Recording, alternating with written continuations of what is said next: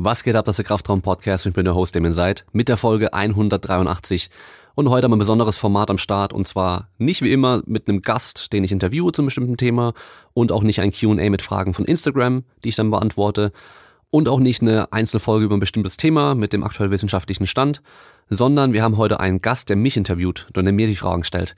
Wir haben sowas schon mal gemacht und zwar in Folge 35, das war ja locker vor zwei Jahren, glaube ich, da hat meine Freundin mich interviewt und ähm, weil viele halt damals mich einfach nicht kannten und wissen wollten, wer bin ich überhaupt. Dann dachte ich, komm, wir machen es mal so. Soll einfach meine Freunde mich interviewen und mir die Fragen stellen und dann kann ich einfach mal ein bisschen über mich reden. Und ähm, diesmal haben wir so, wir haben den Dani zu Gast, der ist Tricker und Capoeirista. Das heißt, der macht Tricking und Capoeira, was ja beides relativ ähnlich ist. Also wer die Sportarten nicht kennt, ähm, da macht man viele Kicks, man macht ähm, beim Capoeira noch viele Sachen auch im Handstand und auf den Händen und man macht Saltos und Schrauben im Endeffekt. Und beim Tricken geht es darum, so viele Schrauben, so viele Saltos wie möglich und so viele Kicks wie möglich mit Schrauben alles zu kombinieren und nacheinander auch noch am besten zu kombinieren. Das heißt, man macht nicht nur eine Schraube, sondern man macht zwei Schrauben mit einem Kick, landet, macht noch ein Salto dran mit einer Schraube, landet, macht nochmal einen Kick und noch einen Kick und dann wieder ein Salto und so weiter. Also ähm, schon eine krasse Sportart eigentlich, weil man halt echt viel können muss. Man muss beweglich sein, man muss Power haben, man muss hoch springen können, man muss schnell sein, man äh, sollte relativ wenig Körperfett haben und so weiter. Und ich habe vor ein paar Wochen wieder angefangen damit und habe dann natürlich auch Leute gesucht hier in der Umgebung, die das auch machen, weil ich halt ungern alleine trainieren möchte und habe dann zufälligerweise über Instagram den Dani gefunden und ihn gleich angeschrieben und dann haben wir uns auch getroffen zum Trainieren schon ein paar Mal und ähm, sind dann auch ins Gespräch gekommen. Ich habe relativ schnell gemerkt, dass er so trainingstechnisch auch sehr interessiert ist und ähm, da sich viele Sachen so im Mobility-Bereich angeschaut hat und Toast Guy, Ido Portal und so weiter. Und ja, ihr kennt mich ja, ich habe dann immer, äh, ich habe immer Schwierigkeiten, meine Klappe zu halten, wenn es um solche Themen geht. Aber ich versuche immer auch gleich zu erklären, warum ich dann vielleicht von solchen bestimmten Sachen kein Fan bin. Und ich glaube, er war anfangs eher skeptisch, ähm, hat dann aber angefangen, den Podcast anzuhören und hat sich die Podcast-Folgen mit Kim Bui zum Beispiel, also mit Turnen, angehört und äh, auch andere Podcast-Folgen mit Themen, die er interessant fand. Und ist dann, glaube ich, so ein bisschen auf den Geschmack gekommen und fand es ganz cool, was ich dann mit den Gästen so besprochen habe und sowas. Und fand es auch interessant, als es dann zum Beispiel um die Stretching-Folge geht, weil er halt auch am, an der Dehnung und Beweglichkeit sehr interessiert ist. Und äh, habe mich dann gefragt, ob ich mal Zeit und Lust hätte, mit ihm über sein Training zu sprechen, zum gucken, was er da noch optimieren kann. Und dann hatte ich gleich die Idee, komm, wir machen das so. Er kommt einfach hier ins Studio zu mir und wir nehmen das Ganze auf. Das heißt, er kann mich einfach fragen, was er möchte, kann mir die ganzen Fragen stellen, Sachen, die ihm unklar sind, äh, Themen, über die er was hören möchte und so weiter. Ähm, und wir sprechen einfach darüber. Und wir haben über ja, viele Themen gesprochen. Wir haben einmal über Athletiktraining allgemein gesprochen, also was ist so Athletiktraining und äh, wie finde ich dann raus, was ich dann brauche im Training als Athlet, wie finde ich raus, welche Übungen für mich Sinn machen, gibt es bestimmte Übungen, die jeder machen muss. Ähm, da geht es auch direkt weiter mit dem Thema so Gurus und Scharlatane und wie man solche Leute vielleicht auch ein bisschen erkennen kann und was die Probleme bei denen sind. Und auch, dass halt, ja, nehmen wir jetzt als Beispiel Knees over Toes Guy. Ich weiß nicht, ob die meisten Leute schon von dem gehört haben, aber der war schon auch mittlerweile bei Joe Rogan im Podcast, also der ist schon relativ schnell bekannt geworden. Äh, dazu wird irgendwann noch eine richtige Folge kommen mit Jonas Ries, die wollen wir noch zusammen irgendwann machen über ein paar von diesen Leuten nochmal zu sprechen und mal die Argumente und Behauptungen von denen ein bisschen auseinanderzunehmen oder mal so kritisch zu begutachten. Und zu dem Punkt geht's halt eben jetzt in dem Gespräch auch darum, dass natürlich nicht alles schlecht ist, was sie sagen, aber auch nicht alles gut ist und woran man vielleicht erkennt, für wen es in dem Moment vielleicht passend sein kann und warum, es vielleicht für andere Leute nicht passend ist. Dann geht's auch um das Thema ähm, Quellen finden, wie findet man gute Quellen. Ähm, Habe ich ja auch schon mit Dale Kientopf im Podcast besprochen gehabt und auch mit ähm, Pat Pralowski. Also ja, wie man wissenschaftliche Quellen findet, worauf man da achten muss und so weiter. Und ja, dann natürlich noch um Beweglichkeit, ist natürlich auch mal ein wichtiges Thema im Tricken. Ähm, hat er auch noch mal ein paar Fragen gehabt, dann Richtung so Loaded Stretching und Mobility und so weiter. Und ich glaube, das ist ein Gespräch geworden, was ganz cool ist, weil äh, ich habe immer die Schwierigkeit, ich bin ja so in meiner Blase drin und ich habe halt mein Wissen. Und es ist immer schwer, dann sich nochmal in, in jemanden hereinzuversetzen, der vielleicht in bestimmten Bereichen keine Ahnung hat. Also vielleicht jetzt hört jemand zu und ich spreche über ein Thema und er weiß gar nicht, wovon ich spreche, weil man setzt manchmal einfach so ein bisschen schon voraus und es ist natürlich auch manchmal ein bisschen schwer dann, ähm, dann eine Folge aufzunehmen, die allen dann gerecht wird. Also einmal Leuten, die halt Ahnung haben und noch tiefer in die Materie einsteigen wollen, Gleichzeitig aber dann noch Leute, die halt vielleicht überhaupt gar keine Ahnung haben und trotzdem halt was lernen wollen und äh, verstehen wollen, um was es geht. Und ich glaube, deswegen ist die Folge ganz cool geworden, weil er einfach als Außenstehender, der mich jetzt noch nicht so lange kennt und auch die Podcast-Folgen nur so ein paar kennt und so und halt was Informationen in dem Bereich angeht, eher von einem anderen Bereich seine Informationen hat, einfach dann die Fragen stellt. Dann könnt ihr natürlich den Podcast unterstützen, so wie immer. Ihr könnt sehr gerne den Podcast teilen auf Instagram und mich markieren. Dann teile ich es natürlich auch. Wenn ihr es bei Facebook teilt, werdet ihr es wahrscheinlich gar nicht sehen, weil ich äh, selten nur auf Facebook bin. Aber gerne bei Instagram teilen, auch gerne bei Facebook teilen. Dann, egal wo ihr den Podcast anhört, man kann eigentlich fast überall eine Bewertung abgeben und ähm, so fünf Sterne oder sowas auch geben oder was schreiben dazu. Könnt ihr auch sehr, sehr gerne machen. Das hilft einfach nur, den Podcast bekannter zu machen. Ich glaube, nur bei Spotify kann man nicht bewerten. Glaube ich, ich bin mir nicht ganz sicher. Ich höre keine Podcasts auf Spotify. Und dann könnt ihr natürlich wie immer noch mit dem Code Kraftraum sparen, wenn ihr einkaufen wollt. Und zwar bei esn.com könnt ihr Supplements kaufen. Ihr könnt immer die aktuelle Wochenaktion mitnehmen, plus nochmal 10% auf alle anderen Produkte. Ich glaube, diese Woche sind es äh, 20% auf alle Kapselprodukte.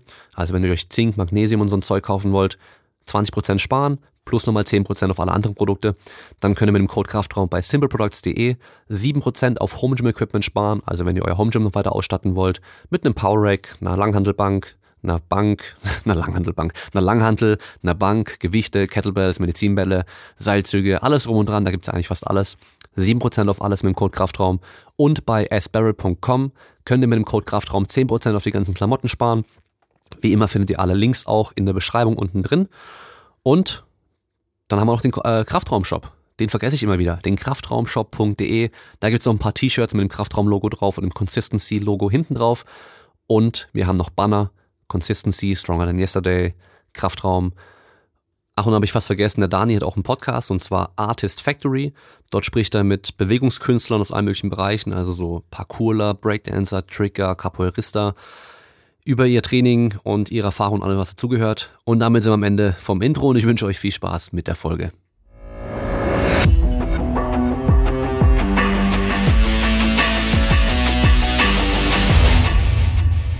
Wir waren ja mal zusammen tricken und dann hast du darüber geredet, dass du schon immer studieren wolltest.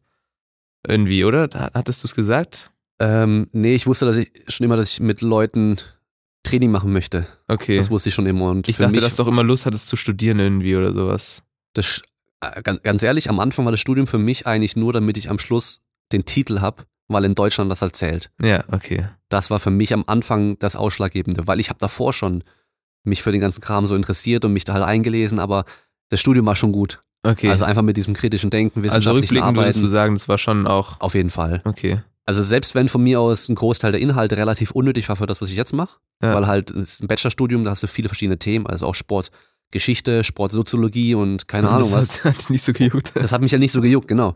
Aber ähm, trotzdem halt dich mit Themen äh, kritisch befassen zu müssen, wissenschaftlich das auszuarbeiten und so weiter, das ist natürlich schon schon wichtig, weil du dann halt auch das auch lernst, so was worauf es halt auch ankommt und halt eben ja wo finde ich die Studien, worauf muss man da achten und den ganzen Kram, weißt du, das. Auf was achtest du, wenn du nach Quellen guckst? Also, weil, keine Ahnung, ich meine, so Go-To-Quelle momentan ist ja YouTube, was ja nicht wirklich eine Quelle ist, wo ja die Leute ihre Meinung oft sagen. Ich meine, es gibt Leute, die arbeiten auf YouTube wissenschaftlich.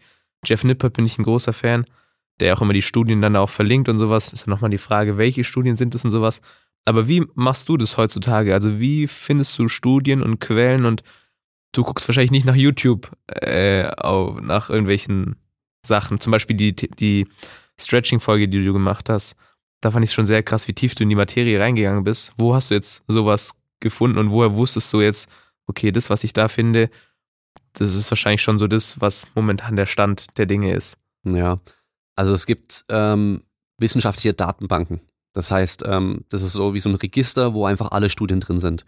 Da gibt's verschiedene, da gibt's ähm, verschiedene mit verschiedenen Themenbereichen, aber so für uns in unserem Bereich ist eigentlich so PubMed oder im Endeffekt heißt es eigentlich Medline bei PubMed.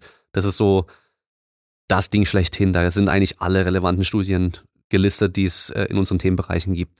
Das heißt, du kannst da eigentlich reingehen und da halt dann suchen danach. Und dann gibt's ähm, verschiedene Suchmöglichkeiten, sag ich mal, dass du halt verschiedene Begriffe miteinander koppeln kannst oder andere ausgrenzen kannst und so.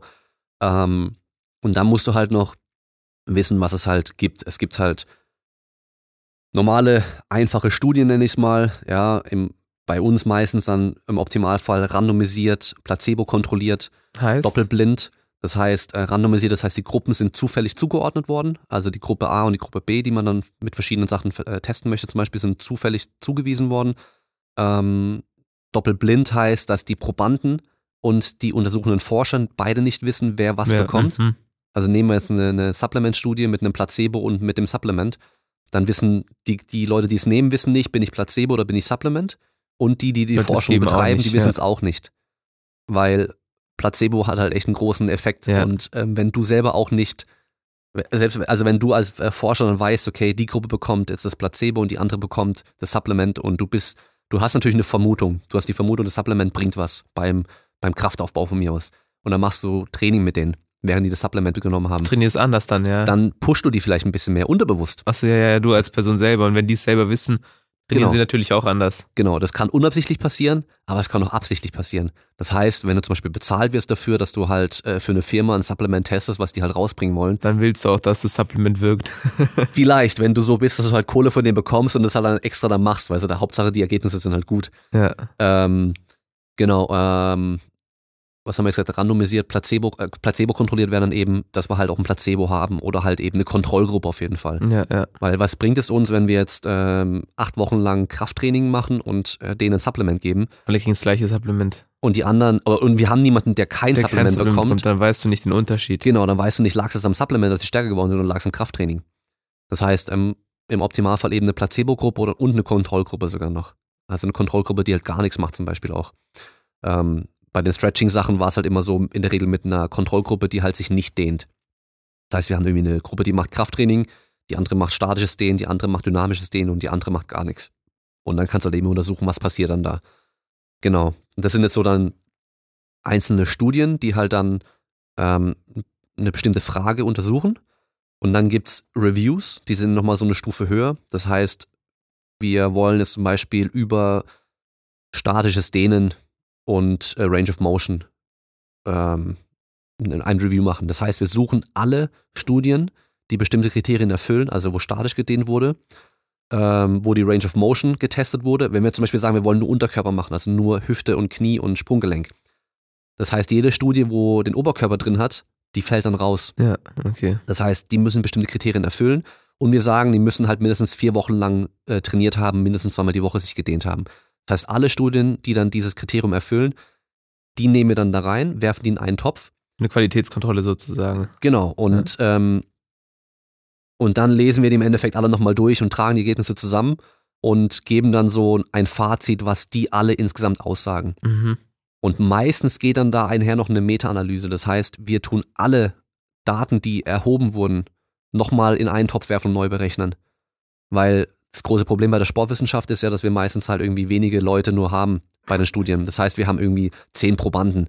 Oder wir haben vielleicht eine, drei verschiedene Gruppen mit jeweils fünf Probanden nur. Und da ist halt immer sehr schwer, dann wirklich Was extrem individuell ist auch. ja, genau.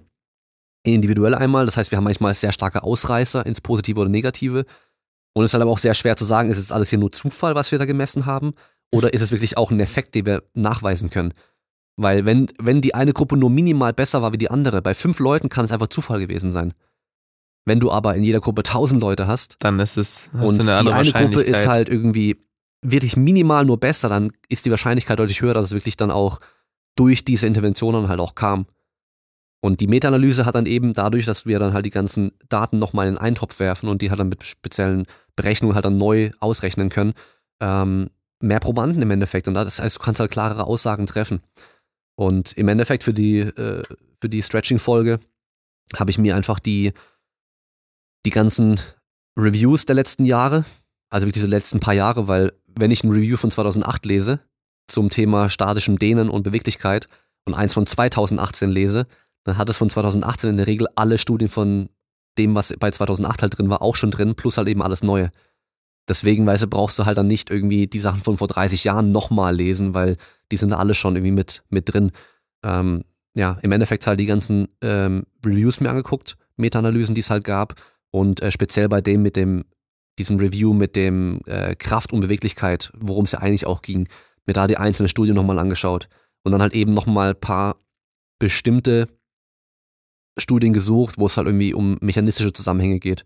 Ja, wo man halt auch noch gucken kann, okay, was passiert denn im Muskel drin, wenn wir uns dehnen, was passiert mit dem Nervensystem und so weiter. Dass wir auch Erklärungen dafür auch haben. Also nicht nur beobachten, okay, die eine Gruppe macht das und die andere macht das und das und das passiert bei der Beweglichkeit, sondern dann noch die Frage, warum haben wir dann die Unterschiede? Und da kommen halt eben diese, diese anderen Untersuchungen ins Spiel, wo man halt dann irgendwie Muskelbiopsien macht und da halt reinschaut und so. Ah, nice, okay. Ich find's so krass, weil das gibt einem, glaube ich, auch ein ganz anderes Bild auf Studien, weil die meisten Leute sagen, Studie ist gleich Studie und Studie heißt gleich, okay, das ist wissenschaftlich jetzt so belegt. Und ich meine, man kann ja heutzutage für alles eine Studie finden und ich glaube, der Begriff Studie ist auch nicht geschützt, wenn ich das richtig weiß. Das weiß ich gar nicht. Also ich glaube, alles, man kann alles zu einer Studie sozusagen erklären und dann gibt's ja so gewisse Qualitätsprüfungen und da ist es dann, das ist das Problem. Ich meine, gerade auch, ich will jetzt nicht zu sehr auf das Thema eingehen, aber beim Thema Corona hat auch jeder gesagt, dass er zu allem eine Studie hat. Ja, ja. Aber ich meine, im Endeffekt, wenn du, wenn du eine Studie machst mit zehn Leuten bei, bei einem Virus, was Millionen, Milliarden Menschen, wo die infiziert sind, und dann machst du, machst du aufgrund von einer kleinen Gruppe eine Aussage, das ist halt immer, Ja. ich find's mal so krass. Da muss man vielleicht auch noch sagen, wenn wir jetzt hier von Studie sprechen, dann sprechen wir von einer veröffentlichten wissenschaftlichen Arbeit. Mhm. Das heißt, äh, die ganzen Studien werden veröffentlicht in äh, Magazinen, in wissenschaftlichen Magazinen. Das sind dann im Endeffekt Artikel am Schluss, ja.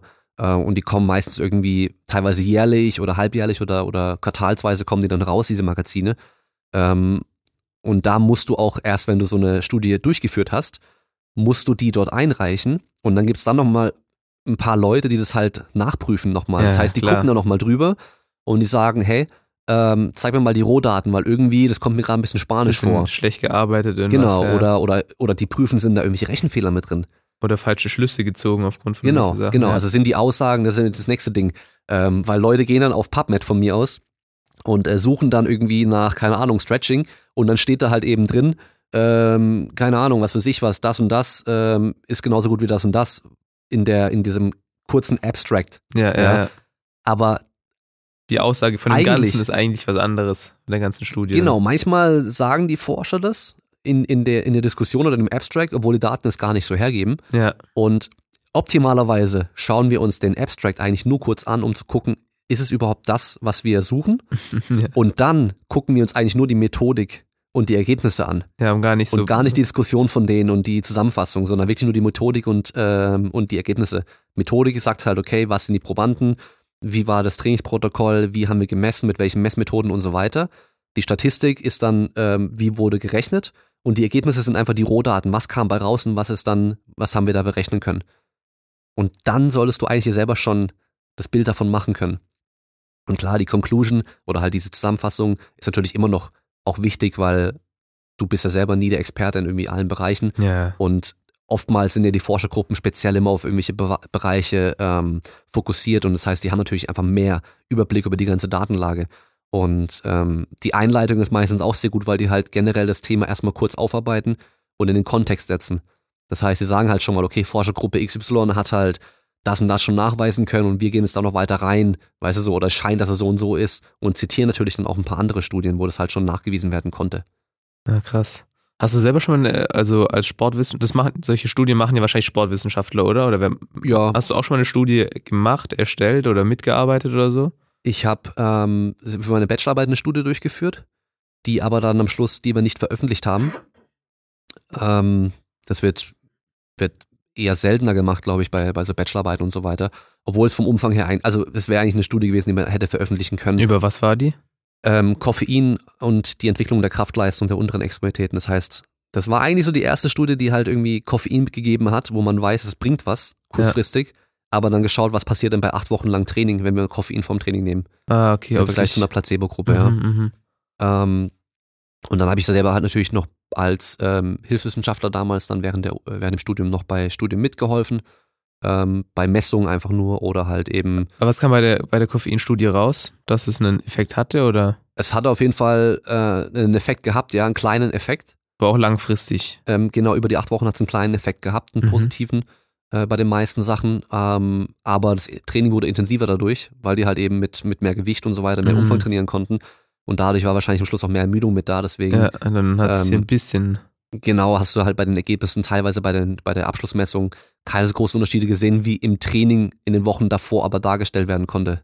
Das heißt, du hast dann im Training gesehen, die gingen halt immer mehr ab, aber haben wahrscheinlich auch deutlich mehr Ermüdung mit äh, Ja. angesammelt dann auf Dauer. Aber das ist ja eigentlich dann ziemlich nice, weil das heißt, wenn du schlau mit Koffein trainierst, dann kannst du ja ein Maximum damit sozusagen rausholen. Ja, Koffein funktioniert, das, das Ja. wissen wir auf jeden Fall. Ja, Und dann habe ich als Proband noch bei einigen Studien selber auch mitgemacht. na, krass. Ja. Wie kommt man dazu? Ich habe noch nie irgendwie, also gibt es da irgendwelche Ausschreiben oder passiert sowas nur an Unis oder weil ich würde mich auch theoretisch für Studien melden, aber ich habe noch nie sowas mitbekommen, wie man da dazukommt. Ähm, also die suchen auf jeden Fall, also zum Beispiel in Stuttgart an der Sportuni wird immer ausgehängt, wenn Leute gesucht werden, weil meistens für die Projekte von dort werden natürlich auch oftmals Sport, äh, Studenten dann genommen und so weiter. Mhm. Dann, ähm, ich weiß noch damals in Freiburg, wo ich dann noch war, habe ich auch dann irgendwo einen Aushang, glaube ich, gesehen, da mitgemacht.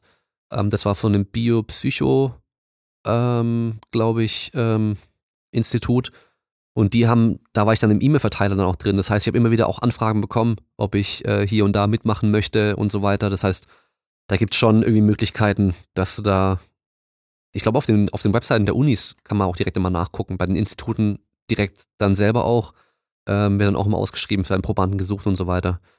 Ja, und natürlich, wenn du halt ein paar Leuten auf Instagram folgst, also ich, zum Beispiel Simon Gawanda, der bei der IST-Hochschule Mhm. als Dozent arbeitet, ähm, der hat, der tut immer wieder mal in seinen Stories halt natürlich bei Instagram auch posten, dass halt hier der und der Bachelorstudent sucht jetzt gerade Probanden und so weiter. Ähm, ja, aber es ist natürlich, ich muss immer bedenken, oftmals, wenn du halt dann irgendwie bei einer längeren Studie mitmachst, wo dann eine Trainingsintervention gemacht wird, darfst du halt kein anderes Training außenrum machen, oftmals und so. Also das ist oftmals das Problem als Sportler selbst. Ja, okay, ja, das wäre für mich auch ein Problem. Ja, Je nachdem, wie lange die Studie geht, vor allem, dann wäre es schon hart. genau. Über mehrere Wochen. Ja. Was ich dich, was ich dich auch schon, wir hatten ja, wir haben ja voll viel geschrieben immer und immer wenn du irgendwelche Sachen gepostet hast oder sowas, habe ich dann halt auch immer so selber für mich kritisch hinterfragt oder dich auch einfach gefragt zu, zu gewissen Themen. Und was ich so interessant fand, was ich auch, ich habe mir die Podcast-Folge mit dir und Dale angehört. Mhm. Das Lustige ist, dass ich den über den Moving Monkey kennengelernt habe, weil ich halt damals den auf YouTube gefunden habe und habe ich seine Videos gefunden, habe ich den auf Instagram gefunden und er war ja damals auch noch in so einer ganz anderen Schiene wie jetzt. Also ich verfolge ihn gerade nicht mehr so sehr, also den Dale, aber als ich den so gesehen habe, habe ich damals auch so das erste so ein bisschen über Mobility gelernt und so weiter und so fort. Und dann ging es ja auch voll in dieses Thema, was ich auch mit dir immer, wo ich dich gefragt hatte, dieses Thema von Generalisierung. Und was mich da so interessiert ist, für mich selber haben diese ganzen Mobility-Sachen, würde ich jetzt mal sagen, einfach gewirkt. Ähm, und ich tue sie auch immer empfehlen. Also ich tue viel von diesem Mobility-Training und viel von diesen Sachen, die ich da gelernt habe von Ido Portal und keine Ahnung wem, tue ich auch immer so weiterempfehlen. Aber im Endeffekt ist ja da, da gibt es ja da noch nicht wirklich viel, also ist ja nicht wissenschaftliches Arbeiten und auch nicht wissenschaftliches Trainieren, oder? Es ist jetzt nicht so viel fundiert und man weiß auch nicht, wie viel davon jetzt wirklich wie funktioniert, oder? Was, was ist so dein, dein Take dazu? Ähm, ich finde es halt generell erstmal schwierig bei dem Begriff Mobility, weil da jeder von was anderem spricht. Ja, Das ist schon mal so das allererste. Es also für mich, für mich, um es kurz zu definieren, ist Mobi- Mobility, und da kannst du mich auch korrigieren oder, oder, ja, also für mein, meine Definition ist einfach, Kraft in jeder Range zu haben. Das heißt, dass du halt einen Spagat machst und du kannst dich ja passiv reinsetzen, aber zum Beispiel in den Spagat reinzulaufen und wieder rauszulaufen, das wäre für mich Mobility, also aktive Beweglichkeit. Oder auch wenn das, was Ballerina-Tänzer oft machen, wenn die ihr Bein einfach fast im Split nach oben halten. Und das ist dann auch extrem viel Kraft. Also die tun ihr Bein einfach nach oben, haben es an der Seite von dem Körper und müssen es nicht festhalten oder so, sondern können einfach aus Kraft ihr Bein oben halten. Das ist für mich Mobility. Ja. Das ist ja das, was man auch meistens so hört, dass man halt äh, Beweglichkeit und Kraft dann halt kombiniert und dann halt nicht ähm, äh, nur Beweglichkeit, was einfach so die, einfach die generelle Range of Motion der Gelenke irgendwie sein soll. Ja. Ähm, ja, also das Problem von vielen Leuten aus dem Bereich dieser Mobility-Szene ist halt meiner Meinung nach, dass die halt oftmals dann nur noch das machen. Ja. Das ist halt so das Problem so ein bisschen, weil Das ist der heilige Gral wieder. Das Genau. Ist immer so dieses, ja, Genau, also ich das weiß ist halt- schon, worauf du weißt, hinaus die haben willst. immer ihr, die haben halt immer ihr Trainingsmodell oder ihr Trainingsprinzip und das pushen sie halt jedem einfach. Ja, Und am besten solltest du es halt eigentlich so sehen, dass jede Trainingsmethode und jedes Trainingsgerät, jede Übung einfach nur ein Werkzeug ist, was man halt einsetzen kann. Mhm. Und ein Werkzeug, also ein Schraubenzieher, ist halt echt gut, um Schrauben rein und rauszudrehen, aber der ist halt schlecht, um einen Nagel in die Wand zu hämmern. Ja. Dafür ist einfach ein Hammer besser. Ja. Aber ein Hammer macht halt dann vielleicht auch bei anderen Aufgaben viel kaputt. Und so kann man es halt eigentlich auch sehen mit dem ganzen anderen Kram bei uns im Training. Weil, wenn es darum geht, stärker zu werden, ja, dann ist halt einfach schweres Krafttraining Nonplusultra. Das funktioniert. Da weiß man auch, dass es funktioniert. Ja. Das ist so ein bisschen so das Problem oftmals, dass die halt manchmal auch Sachen schlecht reden, von denen man halt seit Jahren schon Genau weiß, weiß, die klappt. funktionieren einfach. Und deswegen machen wir sie auch schon immer. Und es spricht ja auch nichts dagegen, ähm, an der Beweglichkeit zu arbeiten mit allen möglichen Methoden so generell. Spricht ja auch nichts dagegen.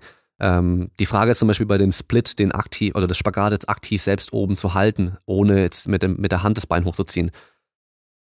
Wenn du generelles Krafttraining machst und dich halt dehnst, dass du halt ganz locker in den Spagat reinkommst, kannst du es dann vielleicht eh auch schon halten. Habe ich mich auch gefragt. Oder wenn du halt ja. nur gerade so reinkommst, dann wirst du es eh nicht halten können, weißt du, weil dann Ja. ist halt einfach die Kraft, die halt benötigt wird, um das dann hochzukriegen, so hoch, die kannst du dann selber nicht aufbringen, oftmals. Das ist ja so lustig. Ich habe mir ein Video angeschaut von Judy Mufu. Mhm. Weiß nicht, ob deine Zuhörer den können, kennen oder meine Zuhörer. Also kann ich ihn auf jeden Fall empfehlen.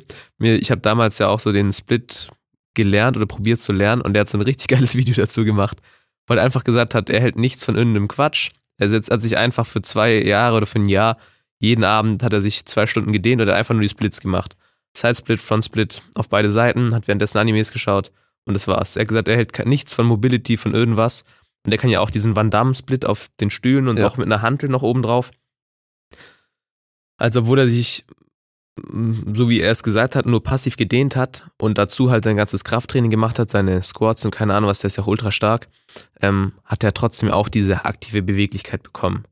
Ob es dann auch wieder individuell ist und ob es bei jedem so klappt, aber im Endeffekt glaube ich auch, dass es, ich habe auch immer wieder gehört, ja, wenn man zu viel dehnt, dann wird man so, ähm, so, so locker, dass man irgendwann mal so keine Spannung mehr in den Beinen hat und das zu viel, dass man überstretchen kann und ich weiß jetzt auch nicht, wie viel davon stimmt und sowas. Ich habe immer wieder gesehen, dass irgendwelche Ballerina-Tänzerinnen oder vor allem, vor allem Frauen sind ja auch grundsätzlich beweglicher, soweit ich weiß.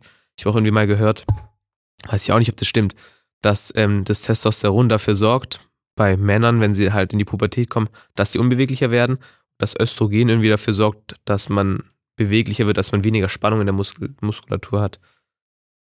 Ja, weiß ich nicht genau, muss ich sagen. Also, wie, wie der hormonell alles einen Unterschied macht, kann ich dir nicht sagen. Keine Ahnung. Mhm. Ähm, ich weiß, dass äh, bei Frauen in der Schwangerschaft dann während der, also vor allem dann gegen Ende hin dann mehr Hormone ausgeschüttet werden. Ich glaube, es heißt, wird sogar Relaxin genannt, bin mir Ja. nicht ganz sicher, was dann halt eben dafür das ganze Gewebe halt einfach weicher und äh, lockerer wird. Genau, damit alles sich öffnen Klar. kann so. Ähm, das weiß ich auf jeden Fall, aber ähm, kann gut sein, dass es am hormonellen Unterschied bei Männern und Frauen auch liegt, äh, was die Beweglichkeit angeht. Es könnte auch einfach ähm, Zufall sein durch das, was man halt, wir sehen ja schon Unterschiede, was so die Sportarten angeht. Ja. So die Verteilung der Sportarten bei, bei, bei Jungs und Mädels dann auch. Ähm, ein Großteil der Jungs hier in Deutschland spielt halt Fußball. Und da wird halt beweglichkeitstechnisch nicht viel gemacht. Ja, Und, und die Mädels sind vielleicht dann mehr in Sportarten, wo man halt auch beweglicher bleibt oder wird. Könnte halt auch noch, ein, äh, also noch eine Auswirkung haben auch. ja. Das ist halt dann wieder, ja, wieder eine Überlegung, die man auch ähm, machen muss, weil könnte halt Zufall sein einfach und dass an sich vielleicht Männer und Frauen gar nicht so unterschiedlich sind, was Beweglichkeit angeht. ja Aber im. Schnitt sind Frauen beweglicher, wenn man sie misst oder Ja, testet. Das auf jeden Fall. Ja, das habe ich auch so die Erfahrung gemacht, dass die meisten Frauen echt innerhalb von ein paar Wochen oder Monaten Split lernen können und die meisten Männer machen denen sich Jahre und sind nicht mal, nicht mal nah dran. Aber äh, nochmal zurück zu dem Thema mit ähm, dem, dem Dehnen und, und Juji Move und sowas. Für mich war es dann auch, wie gesagt, gar nicht klar, oder auch jetzt, für mich ist es immer noch nicht klar, ist es jetzt einfach besser, wenn ich mich weiter passiv dehne und halt einfach Krafttraining mache und dann einfach, oder ich meine auch, ich mache ja Capoeira und da übe ich die ganze Zeit Kicks. Und diese Kicks sind ja auch eine Art von Dehnen. Ich, weiß- wie, wie nennt man es nochmal? Es ist nicht Dynamisch. dynamisches Dehnen, halt, genau. Und ich, wenn ich die Kicks langsam mache, dann muss ich sie ja auch kontrolliert oben halten und habe irgendwo auch diese Kraft, die ich, also ich muss dann mein Bein anspannen, meinen Hüftbeuger anspannen und kriege dann auch diese aktive Beweglichkeit in Anführungszeichen. Und deswegen frage ich mich auch, ist es überhaupt nötig, so Mobility-Sachen und sowas zu machen? Oder reicht einfach Krafttraining und passives Dehnen?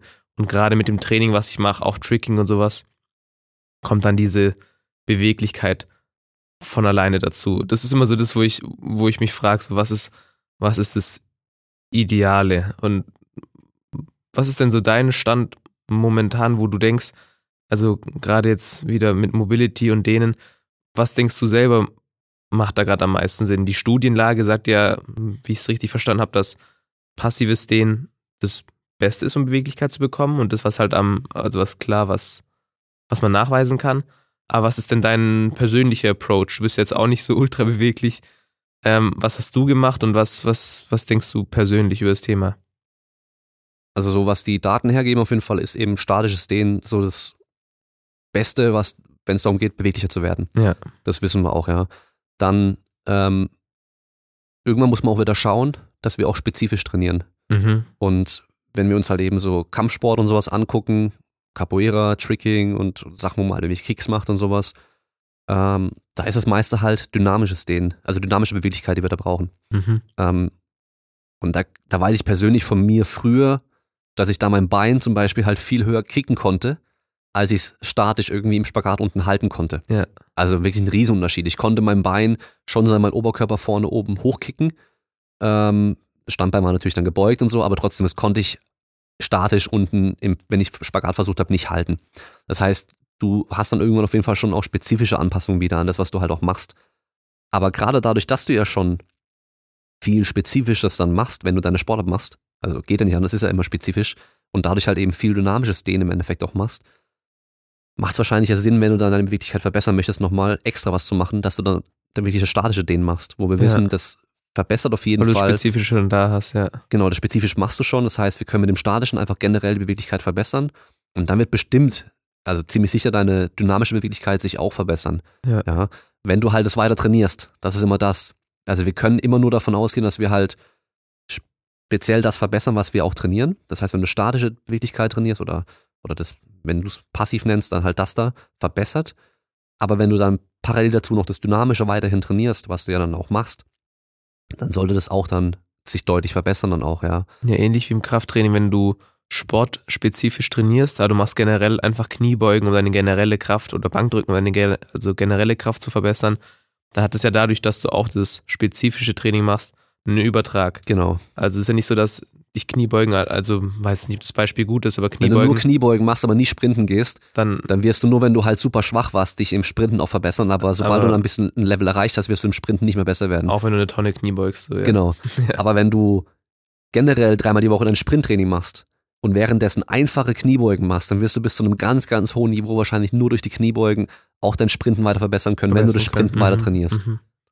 Du kriegst damit sozusagen mehr Potenzial, Genau. was du dann umsetzen kannst. genau. Und so es kann man immer sich auch beim denen vorstellen, ja. genau, es gibt immer irgendwann so einen Punkt, ab da muss man dann wirklich genauer reingucken, wo man dann sagen kann, okay, ab da macht es wahrscheinlich keinen Sinn, einfach nur noch schwere, langsame Kniebeugen zu trainieren. Sondern dann müssen wir wahrscheinlich, wenn wir noch mehr rausholen wollen aus diesem Extra-Training, was wir machen, dann müssen Mhm. wir nochmal spezieller trainieren, dass wir dann auch wirklich noch ein weiteres, einen weiteren Übertrag auf den Sprint zum Beispiel dann haben. Ähm, aber was jetzt die Beweglichkeit angeht, die scheint ja relativ unspezifisch zu sein. Also Ja. mit diesen Crossover-Effekten und so, dass wir einfach das linke Bein dehnen können, das rechte wird auch beweglicher. Oder wir können die Beine dehnen, der ganze Oberkörper, wird beweglicher. Mhm. Dann äh, kurzfristig erstmal, weil es halt eben nicht nur im Muskel sich was verändert, sondern halt mit dem Nervensystem auch sich da einiges verändert scheinbar. Das heißt, ja, einfach irgendwie dehnen wahrscheinlich und äh, weiterhin deinen dein Sport machen, trainieren. Und dann, dann wird es da auch besser werden. Und ich würde halt dein Krafttraining weiter so machen, dass, dein, dass du halt Sachen machst, die dich halt wirklich dir maximal viel bringen. Und wenn wir halt wissen, dass da tiefe Kniebeugen halt für die Beine einfach richtig, richtig gut sind, dann mach halt einen tiefen Kniebeugen Ja. und äh, fang dann halt nicht an, irgendwelche, ähm, ja, lass mich überlegen, super, super tiefe äh, Aufsteiger oder sowas zu machen, weißt du, dass du so einbeinige Kniebeugen machst, wo du dann ganz, ganz in die End Range of Motion gehst und so weiter. Ja. Aber die, der Bewegungsradius so groß ist und die, äh, ähm, die Anforderungen ans Gleichgewicht zum Beispiel halt so extrem sind, dass du halt kaum noch Gewicht nehmen kannst. Ja, ja. Weil dann tut man halt eben diese Übung irgendwann so verschandeln. Du trainierst dann die Übung, um in der Übung besser zu werden, aber Genau. nicht, um irgendwie anders einen Übertrag zu haben. Genau, du machst dann kein Krafttraining mehr irgendwann. Ja. Weil die ich, Definition ja. von Krafttraining ist ja, dass wir so hohe Widerstände haben, dass wir da maximal schwer dagegen ankämpfen müssen. um uns anzupassen. Genau, und wenn du aber halt mehr mit Balancieren und sonst irgendwas beschäftigt bist und die Spannung gar nicht mehr so hoch ist, die Intensität nicht mehr so hoch ist, weil du halt eben so instabil und keine Ahnung was bist, dann ist es halt kein richtiges Krafttraining mehr. Ja, und auch diese Instabilität, die gibt dir ja doch nicht so den krassen Übertrag zum Sport. Also es bringt dir eigentlich für nichts dann wirklich richtig viel. Außer, halt für, den Zirkustrick, den du da trainierst gerade. Ja, ja, genau. Das ist es halt. ja, stimmt schon. Was, was machst du persönlich gerade? Also für, für Beweglichkeit und sowas, tust du dich denen passiv, aktiv, dynamisch? Was machst du? Oder machst Ach. du überhaupt was gerade? Ja, das ist so, ich, ich will eigentlich gerade die ganze Zeit so, aber irgendwie, nee, also ich, ähm, ich versuche mich jetzt selber da an diese äh, fünf Minuten pro Woche pro Muskelgruppe zu halten mal, dass Mhm. ich halt jeden Tag irgendwie mindestens eine Minute was mache für die verschiedenen Muskelgruppen dann jeweils. Weil das Den ist halt echt, Körper machst du gerade dann oder nur Hüfte? Also ähm, unter- ich mache ist gerade schon eher Unterkörper, also so Hüfte, Beine. Ähm, für den Oberkörper habe ich gerade angefangen, Überzüge zu machen. Mhm. Weil Die ich bin im Oberkörper sehr, sehr unbeweglich, Ja. gerade was so die Schulterflexion und sowas angeht. Und da ist oft, oftmals das Problem, dass da so diese klassischen Dehnübungen, die es gibt, halt nicht intensiv, oder die sind, die gehen nicht gut, Ja. weißt du? Deswegen, da ist halt eine Übung mit Gewicht dann halt geil. Das ist dann so der Vorteil von diesem Loaded Stretching, dass du halt einfacher in die Position reinkommst. Ja. Und gerade bei Überzügen ist halt super geil, weil du legst dich halt über die Bank quer drüber, kannst dann selber noch ins Hohlkreuz reingehen und dann halt mit dem Gewicht dann wirklich dich reinziehen lassen in die Schulterflexion. Was halt sonst irgendwie, wenn ich da auf dem Boden so den, den herabblickenden Hund mache aus dem Yoga oder, ähm, oder eine Brücke kann ich halt gar nicht, weißt du, ich Ja. komme da gar nicht rein, deswegen brauche Also ich es da wäre gar nicht vielleicht ganz versuchen. gut für dich, ja, Überzüge zu machen und da beweglicher zu werden, dann, wenn du die Brücke kannst, die Brücke zu üben, oder? Genau. Also das wäre dann so ein Genau, sinnvoller Approach irgendwie. weil das war das Problem, was ich beim Yoga angesprochen habe in der in dem Q&A, Ja, dass halt viele Positionen, die erreiche ich halt gar nicht. ja, und dann Das heißt, dann ja, ist halt. Yoga für mich kein Beweglichkeitstraining mehr. Ich meine, die meisten Leute heutzutage können nicht mehr ihre Füße berühren und dann dann fragen sie auch, ja, was soll ich für eine, welche Mobility- oder Beweglichkeitsroutine soll ich machen, wenn, wenn ich nichts davon schaffe? Man ist ja dann auch demotiviert, weil man schafft die Übungen nicht. Genau. Man denkt, es bringt nichts, warum, warum sollte man es dann machen? Verstehe ich komplett. Und deswegen ja auch, weil ich dich ja gefragt hatte, weil ich gesagt hatte, dass für mich das alles funktioniert. Ich habe ja selber schon ein Beweglichkeitslevel, wo ich, würde ich mal sagen, jeden Beweglichkeitsmove mehr oder weniger machen kann. Also ich habe jetzt keinen perfekten Split, aber ich kann einen Split. Ich habe keine perfekte Turner, also zehnjähriges Mädchen Turnerbrücke, aber ich kann eine gute Brücke und auch oben drüber gehen. Und wenn ich das übe, werde ich besser darin und kriege dann auch mehr Beweglichkeit. Aber wenn ich jetzt meinem Vater sag, übe mal eine Brücke, damit dein Rücken beweglicher wird, der, Komm nicht mehr vom Boden weg. Und auch was, was Spagat zum Beispiel angeht, du kannst jetzt schon mal dich in Spagat reinhocken und mal drin bleiben. genau, ja, Und dann jemand, der halt auch noch was. einen halben Meter davon entfernt ist, der, der hängt dann halt bringt's nichts. drin und muss ich, Kraft ja. halten und sowas. Weißt Ja. du, da muss dann irgendwelche Stühle nehmen und sowas.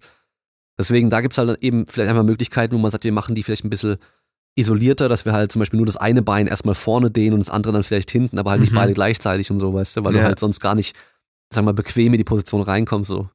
Ja, jetzt verstehe ich auch das Problem, was du angesprochen hattest auf diese ganzen äh, YouTube-Gurus, die so generalisiert einfach irgendwas sagen. Verstehe ich jetzt auf jeden Fall deutlich besser, weil ich war selber immer so voll der Fan davon, aber ich habe selber Freunde, ich habe selber einen guten Freund, der hat einen harten Knorpelschaden gehabt, Mhm. wurde auch operiert, hat dann auch sich das Knees Over Toe Sky Programm geholt und hat gesagt, der konnte damit nichts anfangen. Da Ja. habe ich auch gemerkt, ja, macht wahrscheinlich Sinn, dass er auch was anderes macht, dass er erstmal zu einem normalen Physio geht oder Diese, guten diese Physio. Milestones von diesem Knees over Toes Guy, die Sachen, die man können sollte und sowas, die kann ich alle. Ja, Mein linkes Knie ist trotzdem gerade nicht so geil. Weißt ja, du so? Hat trotzdem Schmerzen, ja. Genau, das ist so dieses Ding. Also nur weil man halt zum Beispiel so ein, so ein, ähm, wie heißen sie nochmal, Reverse Nordics zum Beispiel kann, ja. die kann ich frei, bis auf den Boden runter und wieder hoch, weißt du? Also konnte ich jetzt die ganze Zeit schon. Aber ist trotzdem eine gute Übung eigentlich, oder? Die kann man machen, klar. Aber heißt jetzt nicht, dass sie dich vor allem schützt und das ist nee, der. sowieso nicht. Genau, sowieso ja. nicht. Aber weißt du, nur weil du die kannst, heißt es halt nicht, dass du nicht Probleme haben kannst, weil es Ja. gibt ja gibt ja Sportler, die sind die krassesten der Welt, die haben Simone trotzdem hier und Biles. da Pro Probleme und Schmerz und sonst irgendwas, weißt Simone Biles ist ultra stark, ultra beweglich in jeder Hinsicht. Ja. Und die hat auch gesagt, dass sie keinen Tag hat ohne Schmerzen. du? Ja, aber das liegt halt auch an der harten Belastung und der, Ja. dem riesen Umfang an Belastung und so. Ja. Nee, also deswegen, auch was den halt angeht, ich, ich, äh, dazu wird noch eine Folge irgendwann kommen. Ja. Äh, die werde ich mit Jonas Ries machen. Da Wollte könnt ihr euch schon mal drauf sagen, freuen. Ähm, da werden wir uns mal die ganzen Argumente oder, oder die Aussagen mal angucken und die mal so ein bisschen auseinandernehmen. Aber allein schon, dass das Knie halt relativ komplex, also es ist zwar ein relativ einfaches Gelenk, aber dann am Schluss dann doch komplex. Ja. Und es gibt so viele verschiedene Verletzungsbilder und, äh, und, und Möglichkeiten, warum man da jetzt wo und wie Schmerzen haben kann. Kann es halt nicht sein, dass man halt mit einem Kochrezept, was er so verkauft, alles irgendwie besser machen kann. Es kann einfach nicht sein. Ja. Und dann sind wir halt auch schon wieder bei diesem, Training und Übungen und Methoden sind nur Werkzeuge, die muss man halt richtig einsetzen. Ja. Und klar, es kann viele Leute geben, die können mit seinem Programm Erfolg haben, weil sie halt genau das haben, was er vielleicht hatte oder, oder wo die Übungen halt was bringen können und so weiter, bis zu einem gewissen Grad. Ähm, genauso wie halt jemand, der bestimmte Voraussetzungen hat mit einem hauptsächlich dann irgendwie Mobility-fokussierten Training, auf einmal dann in vielen Sachen besser wird. Ja, also ich glaube, das war ja bei dir dann zum Beispiel so, wo du sagst, Ja. dann, dann, wird dein, wurde dein Capoeira, dein Tricking wurde besser, weil du halt viel so Mobility-Zeug gemacht hast und weniger Krafttraining gemacht hast. Ja. Man muss dazu aber auch sagen, du hast selber gesagt, du bist schon immer relativ schnellkräftig gewesen. Du hast davor viel Krafttraining gemacht und die, du warst muskulös und stark. Und dann hat eben das, was gefehlt hat, war vielleicht einfach dann diese Beweglichkeit. Und die hast du verbessert und dann wurdest du auf einmal besser in allem. Ja, weil ich Weißt meine du? Schwächen halt verbessert habe. Genau. Und Jetzt weil ich, nimmst du aber jemand anderen, der halt super schwach ist, weißt du?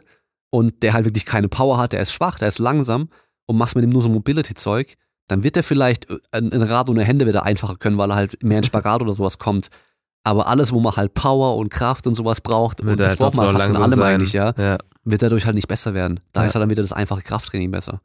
Und das habe ich ja in dieser Stretching-Folge auch gesagt, gerade bei unbeweglichen Leuten scheint ja wirklich Krafttraining genauso gut zu sein wie normales Dehnen.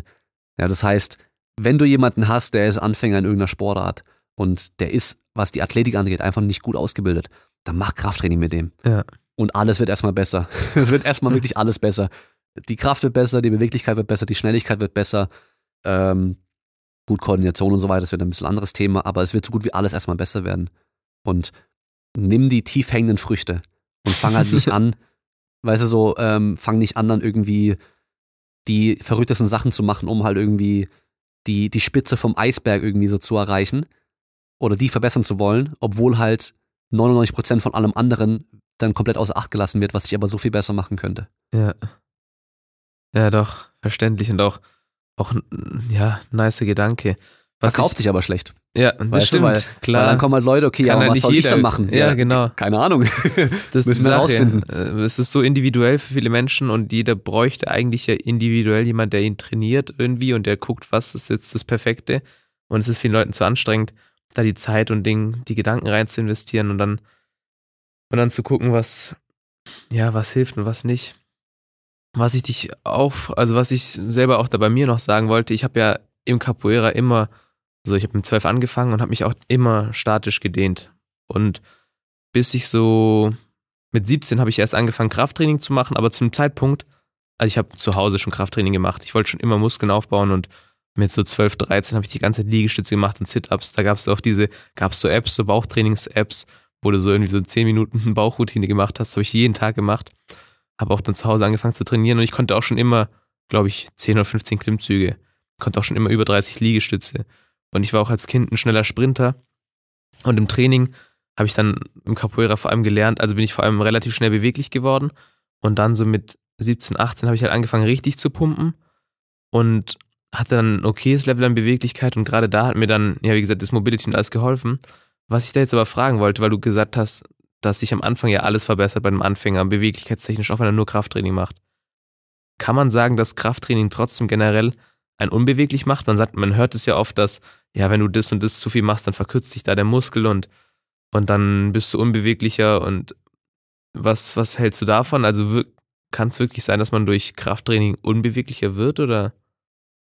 Kann schon sein, ja. Also wir haben ja die super Beispiele, wenn du die ganzen Bodybuilder und oder Powerlifter anguckst, die halt super viel Bankdrücken machen und so weiter und dann die Schultern immer nach vorne stehen, weißt du, wo dann auch die Haltung sich dann irgendwann auch an diese, an dieses Training auch anpasst. Ja. Ähm, also Haltung ist ja auch irgendwie nur eine Funktion von, von der Belastung, die wir haben. Weißt du, so wie der Schwimmer ja auch, der dann auch die Schultern nach vorne hängen hat und so weiter, weil halt alles immer nach vorne reingeht, so auch weißt du. Boulderer, die immer so. Genau. Und ähm, der Gewichtheber zum Beispiel, der ist halt immer voll im Hohlkreuz und weißt du, so Brust raus, Hohlkreuz, Becken nach vorne kippt, so wie der Sprinter auch, Ja. weil halt bei denen alles immer in die andere Richtung geht. Das heißt, das ist immer so eine Anpassung und ähm, das war ja auch das, was ich gemeint habe mit Krafttraining ist nicht gleich Krafttraining. Wenn du jetzt den Bodybuilder, äh, den Powerlifter anschaust, Bodybuilder ist ja vielleicht ein bisschen anders, aber der Powerlifter, der halt im Oberkörper dann hauptsächlich nur Bankdrücken trainiert eigentlich, vielleicht noch ein bisschen Assistenzübung für die Arme noch direkt macht, so Trizeps strecken und äh, Skull Crush und so ein Zeug. Aber Bankdrücken ist halt, was die Beweglichkeit angeht, null Anforderung an irgendwas, also an die Schulter oder sowas. Das, das kriegt halt jeder hin, dass man, wenn man noch ein bisschen Brücke macht, dann mit der Stange auf die Brust kommt. Das ist für die Beweglichkeit absolut gar keine Anforderung oder Anspruch. Und von daher wird dann auch dadurch die Beweglichkeit dann irgendwann auch nicht mehr besser werden. Vor allem, weil du halt dann das eh schon die ganze Zeit erreichen kannst. Das heißt, wenn du nur Krafttraining machst, was halt gar nicht mal annähernd nur irgendwo in den Endradius von der Beweglichkeit geht, dann kann es schon sein, dass du halt dann irgendwann so viel in die Richtung reintrainierst, dass du dann vielleicht auch ein bisschen schlechter in der Beweglichkeit wirst. Mhm. So wie halt, ähm, ja, die ganzen super stark trainierten oftmals dann halt die Hände hinterm Rücken nicht mehr zusammenbekommen, weil sie halt das aber auch gar nicht machen. Man muss halt auch sagen, weißt du, der Körper passt sich an das an, was du machst. Ja. Und wenn du halt nie irgendwo auch nur annähernd dahin gehst, Use it Dann- or lose it. Dann genau, verliert use it or lose it, genau, das ist es halt. Wenn ich jetzt aber zum Beispiel dann, ist, schau dir Arnold an. Arnold war ein gutes Beispiel, wie der seine Fliegenden gemacht hat. Sei es beim Kurzhandeln auf der, auf der Bank oder sei es ähm, am Kabelzug, ähm, am Dual-Kabelzug. Der ist so krass in die Dehnung reingegangen, dass dem seine Arme sich ja gefühlt schon fast hinterm Rücken wieder berührt hätten, so. Ja, ja. Ja. Das heißt, ich komme in die Position gar nicht rein, so weit nach hinten. Aber der hat das halt immer so trainiert, dann wurde er in die Richtung natürlich auch beweglicher. Beweglich, ja klar. Ja, also da muss man schon auch wieder, Das ist ja auch dann wieder eigentlich dieses Loaded Stretching. genau, das ist nichts anderes. Ja, genau. Ist nichts anderes. Das, äh, das ist auch eigentlich so das, was ich gerade für mich selber auch am Interess am interessantesten finde. Also für mich selber in meinem Training, wie du ja auch vorhin gesagt hast, ich bin auch eher jemand, der eher stark ist und bin auch gerade selber so bei mir am gucken, mit, also welche Übungen ich selber machen soll und was bei mir Sinn macht.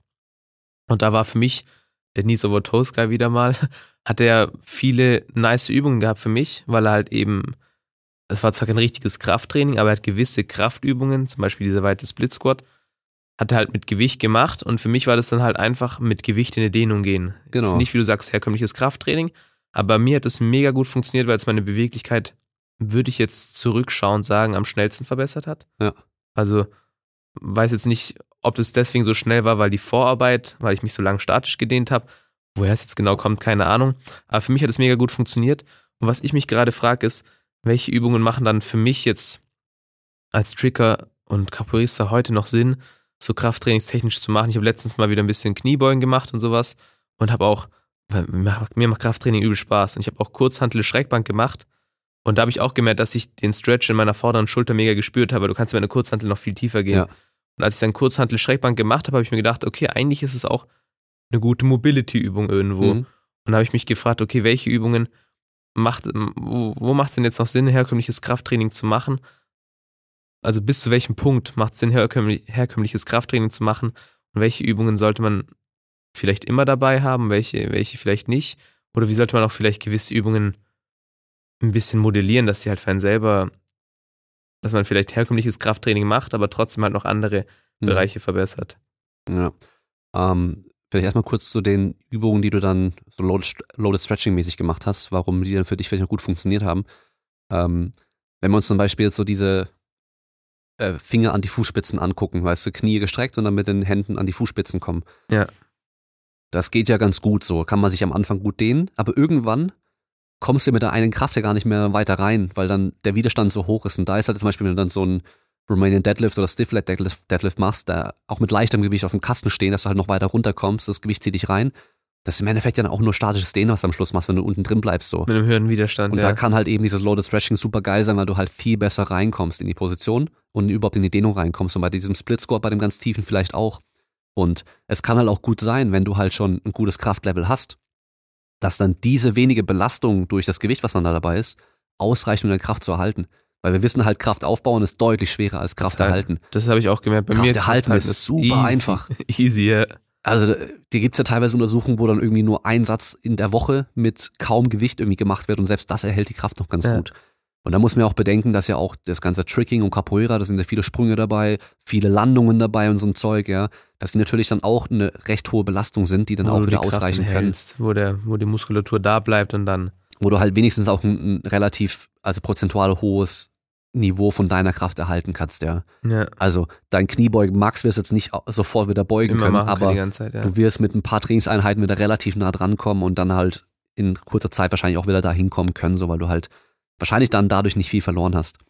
Und ähm, dann, wie man dann rausfinden kann, welche Übungen für einen speziell dann irgendwie gut sind, da sind wir schon wieder bei einer ganz großen Baustelle, weil es dann halt echt auch relativ schwer werden kann. Dafür gibt's ja noch die Trainer irgendwo auch.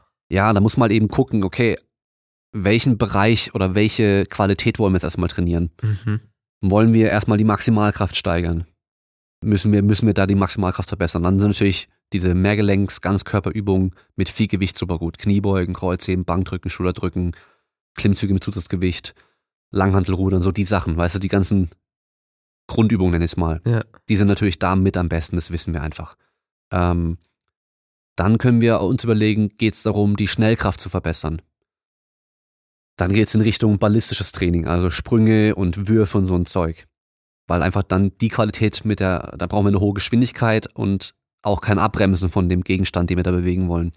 Das heißt, da ist dann am Schluss irgendwann eine super schwere Kniebeuge einfach nicht mehr schnell genug. Und da müssen wir dann in die Richtung dann auch Sprünge und so weiter gehen. Dann könnten wir überlegen, okay, wenn du Tricking machst, und das machst du ja, du persönlich ja recht häufig. Ich glaube, du trainierst immer noch jeden Tag, oder? Ja. Oder schon. machst fast jeden Tag irgendwas. Das heißt, Also ich versuche immer so fünf, sechs Tage die Woche zu trainieren, aber dann halt so zweimal am Tag. ja, okay. So. Das heißt, du machst wahrscheinlich schon sehr viele Sprünge. Ja. Und das Ding beim Tricken ist ja, das kann man halt auch nicht submaximal machen. Ja. Also du, Du kannst klar, dich du kannst ein bisschen einen hochspringen. Rückwärtssaal, du kannst so locker machen. ja. Aber wenn du halt Tricks trainierst, die du halt eben nicht gut kannst oder gerade lernst, dann musst, du halt volle Power 100%. geben. Ja. Das geht nicht anders. Das heißt, Ja. wir haben da schon sehr viel von diesem ganzen schnelleren Training haben wir da schon mit dabei. Das heißt, dann können wir überlegen, okay, dann macht es wahrscheinlich gar nicht so viel Sinn, noch mal mehr drauf zu packen, noch mal mehr harte Dropjumps zu machen und so ein Zeug, wenn du schon viele Radwenden machst. Radwende ist ja wie ein Dropjump eigentlich, weil du halt Ja. mit voller Geschwindigkeit mit deinem ganzen. Gewicht dann runterkommst und dann ähm, reaktiv da wieder hochspringst. Und das ist eine hohe Belastung. Das auf jeden Fall. Das merkst du ja auch. Wenn du das Ja, ein paar Mal nicht gemacht hast, dann wieder viele äh, Radwenden machst, Radwende Rückwärtszahl und so ein Zeug, dann merkst du die Sprunggelenke am nächsten Tag. Und wenn du da jetzt on top nochmal drei, viermal die Woche irgendwie äh, 20, 30 Dropjumps machst, maximale, die musst du ja auch much. maximal machen, ist vielleicht auch nicht mehr so geil für dich dann, weißt du. Ähm, genauso dann wahrscheinlich auch, wenn du jetzt dreimal die Woche richtig schwere Kniebeugen machst, dann hast du wahrscheinlich dann auch schlechteres Tricking-Training dadurch, weil du halt die nächsten zwei Tage voll am Das Sack habe ich bist. deswegen. gemerkt, das habe ich auch richtig gemerkt. Also, was ich, ich habe ja, als ich 17 war, habe ich ja vorhin kurz erzählt, angefangen Bodybuilding zu machen. Und da habe ich auch, da in der Zeit war mir auch Tricking Capoeira trotzdem noch am wichtigsten. Mhm. Aber weil ich halt ziemlich dünn war, hatte ich halt einfach mega Bock aufzubauen. Und Ja. weil ich jetzt auch nicht so mit Capoeira oder Tricking großartig Geld verdiene, dachte ich mir, ja, ob das Training jetzt perfekt ist oder nicht, ist mir egal. Und dann habe ich halt einfach trainiert und habe halt einfach da meine Fortschritte gemacht, auch schnell und gut Muskelmasse aufgebaut. Ich glaube auch, also ich habe viel Brosip verfolgt, den hat's ja auch auf dem Podcast Ja. und habe einfach seine, seine Sachen befolgt, habe mich viel mit Mike Israel auseinandergesetzt, habe seine Volumen-Guides einfach genommen und die halt für mich so angepasst und danach trainiert und es hat perfekt funktioniert. Ja. Hab einen Dreier-Split oder Zweier-Split trainiert. Auf jeden Fall hat jede Muskelgruppe zwei bis dreimal die Woche, Arme und Schulter ein bisschen öfters, Brust und Rücken nur zweimal, Beine auch nur zweimal. Hab dann voll gut aufgebaut und so weiter. Aber hab dann auch schon damals gemerkt, weil ich halt echt auf Hypertrophie aus war, dass halt mein anderes Training irgendwie ein bisschen nachgelassen hat und dass ich nicht so die volle Power hatte. Und äh, noch schlimmer wurde es dann, als ich so mit 20 oder 19 war habe ich angefangen, Powerlifting auch so zu machen. Also ich habe so einen DOP-Plan gemacht, wo ich dann auch immer, ich glaube, zweimal oder sogar dreimal die Woche Kniebeugen drin hatte, mega schweres Kreuzheben und auch immer so alle zwei Wochen einen, einen One Rep Max gemacht habe. Da war mein, mein Nervensystem war frittiert, ich konnte gar nichts mehr machen. Und da habe ich, dann habe ich auch immer so gemerkt, so, hey, du kannst nicht einfach mit Wille in alles reinpushen. Training, Capoeira-Training, Tricking-Training, dann noch im Gym Maxes machen die ganze Zeit. Und dann habe ich auch, habe ich irgendwann mal im Mai oder Juni vor zwei Jahren halt echt gesagt, ich mache nichts mehr mit Gewichten für den Oberkörper und für die Beine so das Minimum. Damals hatte ich auch so ein Patellasehnen-Spitzensyndrom. Patellasehne war irgendwie entzündet, keine Ahnung. War auf jeden Fall, konnte ich damals auch nicht wirklich Beine trainieren und habe dann halt so isometrische Halteübungen gemacht und also Beine trainiert, aber nicht mit schweren Gewichten. Und ich habe seitdem echt aufgehört, den Oberkörper wirklich zu trainieren. Das Einzige, was ich noch oberkörpertechnisch mache, auch zum Thema Erhaltung, ist einmal die Woche 20 Dips, 20 Klimmzüge, 20 Handstand-Push-Ups und das war's. Ja. Und damit halte ich echt meinen ganzen Oberkörper. Und äh, ja, beintechnisch mache ich jetzt gerade wieder ein bisschen Kniebeugen, ein bisschen Knees over Toes Guy Stuff. Und ich habe halt echt gemerkt, dadurch, dass mein Fokus halt vom Pumpen weg ist zum, zum Tricken, kann ich im Tricking fast echt immer 100% performen. Und da ist aber trotzdem jetzt meine Frage, wie tue ich Krafttraining und sportspezifisches Training oder Sporttraining am besten vereinen? Weil ich bin jetzt schon wieder der Meinung, dass ja für mich eine Kniebeuge, vielleicht Kreuzheben und sowas und auch ein paar Oberkörperübungen vielleicht doch auch wieder mich verbessern könnten. Also ich weiß jetzt nicht, ob es mich verbessern würde und ob, ob dieses die Kniebeuge mir mehr Potenzial gibt, wo ich es dann wieder umsetzen kann, oder ob es einfach wirklich gut ist, so wie ich es gerade mache. Das ist halt immer, weil ich auch kein Trainer habe, muss ich immer selber ein bisschen ausprobieren. Ja. Ja, das Schwierige ist halt, wenn du echt schon fünf, sechs Mal die Woche, zweimal am Tag irgendwie so Tricking, Capoeira-mäßiges Zeug machst, da dann noch Krafttraining reinzupacken. Ja. Auf jeden Fall musst du dir halt klar sein darüber, was dann für dich im Fokus steht aktuell. Vielleicht sagst du halt auch mal, okay, über den Winter, wenn ich eh nicht draußen trainieren kann und nur in der Halle trainieren kann und dadurch seltener trainieren kann, mache ich da vielleicht den Fokus eher auf die reine Athletik, mache dann mehr mein Krafttraining und so weiter und mache dann vielleicht nur dreimal die Woche dann Tricken. Und dann kann ich dadurch mehr den ganz anderen Kram machen. Mhm. Und nehme dann auch in der Zeit in Kauf, dass ich dann dadurch vielleicht auch nicht so geil in den Trainingseinheiten beim Tricken performen kann, weil ich halt vielleicht vom Tag davor noch Ermüdung habe und so weiter. Und deswegen macht man ja so Periodisierung eigentlich auch, dass du halt immer verschiedenen Fokus in deinem Training ähm, zu einer bestimmten Zeit auch hast. Ja. Die meisten Sportarten sind dann automatisch dann durch ihren Wettkampfkalender vorgegeben, was man wann macht. Dass du halt als Leichtathlet irgendwie ähm, Ende vom Sommer halt körperlich in der Spitze sein sollst, ist halt irgendwo klar. Und dass du im Winter dann nach der Saison dann irgendwie an den körperlichen Sachen wieder arbeiten kannst und dann später halt wieder mehr in die Leichtathletik reingehst, ist dann auch wieder irgendwie gegeben, einfach durch die, durch, ja, durch die Umstände, was dein Wettkampfkalender angeht. Den haben wir jetzt beim Tricken eigentlich ja nicht, weil wir einfach das ganze Jahr durchgehen halt tricken können, wie wir wollen eigentlich. Ja. Ähm, dann könntest du dir halt überlegen, okay, was kann ich vielleicht mit meinem Tricking oder Capoeira-Training machen, dass ich da auch ein bisschen Struktur reinbringe. Dass ich zum Beispiel sage, okay, ich habe jetzt vielleicht Einheiten, die sind sehr sprunglastig. Da mache ich viele Radwendegeschichten, mache ich viele beidbeinige Sprünge. Das andere sind vielleicht eher Sachen, da bin ich, mache ich vielleicht mehr Swings, wo ich einbeinige Schwungsachen mache. Das sind zwar auch Sprünge, aber die sind ja anders. Die sind ja längere Kontaktseiten und mehr geschwungen und so weiter. Das heißt, ja. ich habe nicht dieses normale Spring Sprungmuster, sag ich mal. Du fliegst nicht hoch und fällst runter, sondern du bist eher konstant im Schwung die ganze Zeit. Genau, ja. Und dann mache ich vielleicht Einheiten, wo ich mehr mich auf die Kicks fokussiere. Ja. Und dann mache ich vielleicht auch Einheiten, gerade beim Capoeira, wo ich mehr so Handstandgeschichten mache. Ja. Und wie lege ich mir die in die Woche rein, dass ich dann zum Beispiel noch mein anderes Krafttraining noch mit reinpacken kann. Das heißt zum Beispiel mein, mein Handstandtraining am Donnerstag wird von einem schweren Kniebeugetraining am Mittwoch wahrscheinlich nicht viel Schaden nehmen, ja, weißt du, so, ja. Am Mittwoch aber schwer Kniebeugen machen und Donnerstag dann irgendwie die ganze nur Sprünge machen wollen, das ist vielleicht keine so geile Idee. Ja. Dass du halt da dann guckst, wie kann ich mir meine Struktur reinbringen, wo die Sachen sich halt gegenseitig nicht so stark beeinflussen.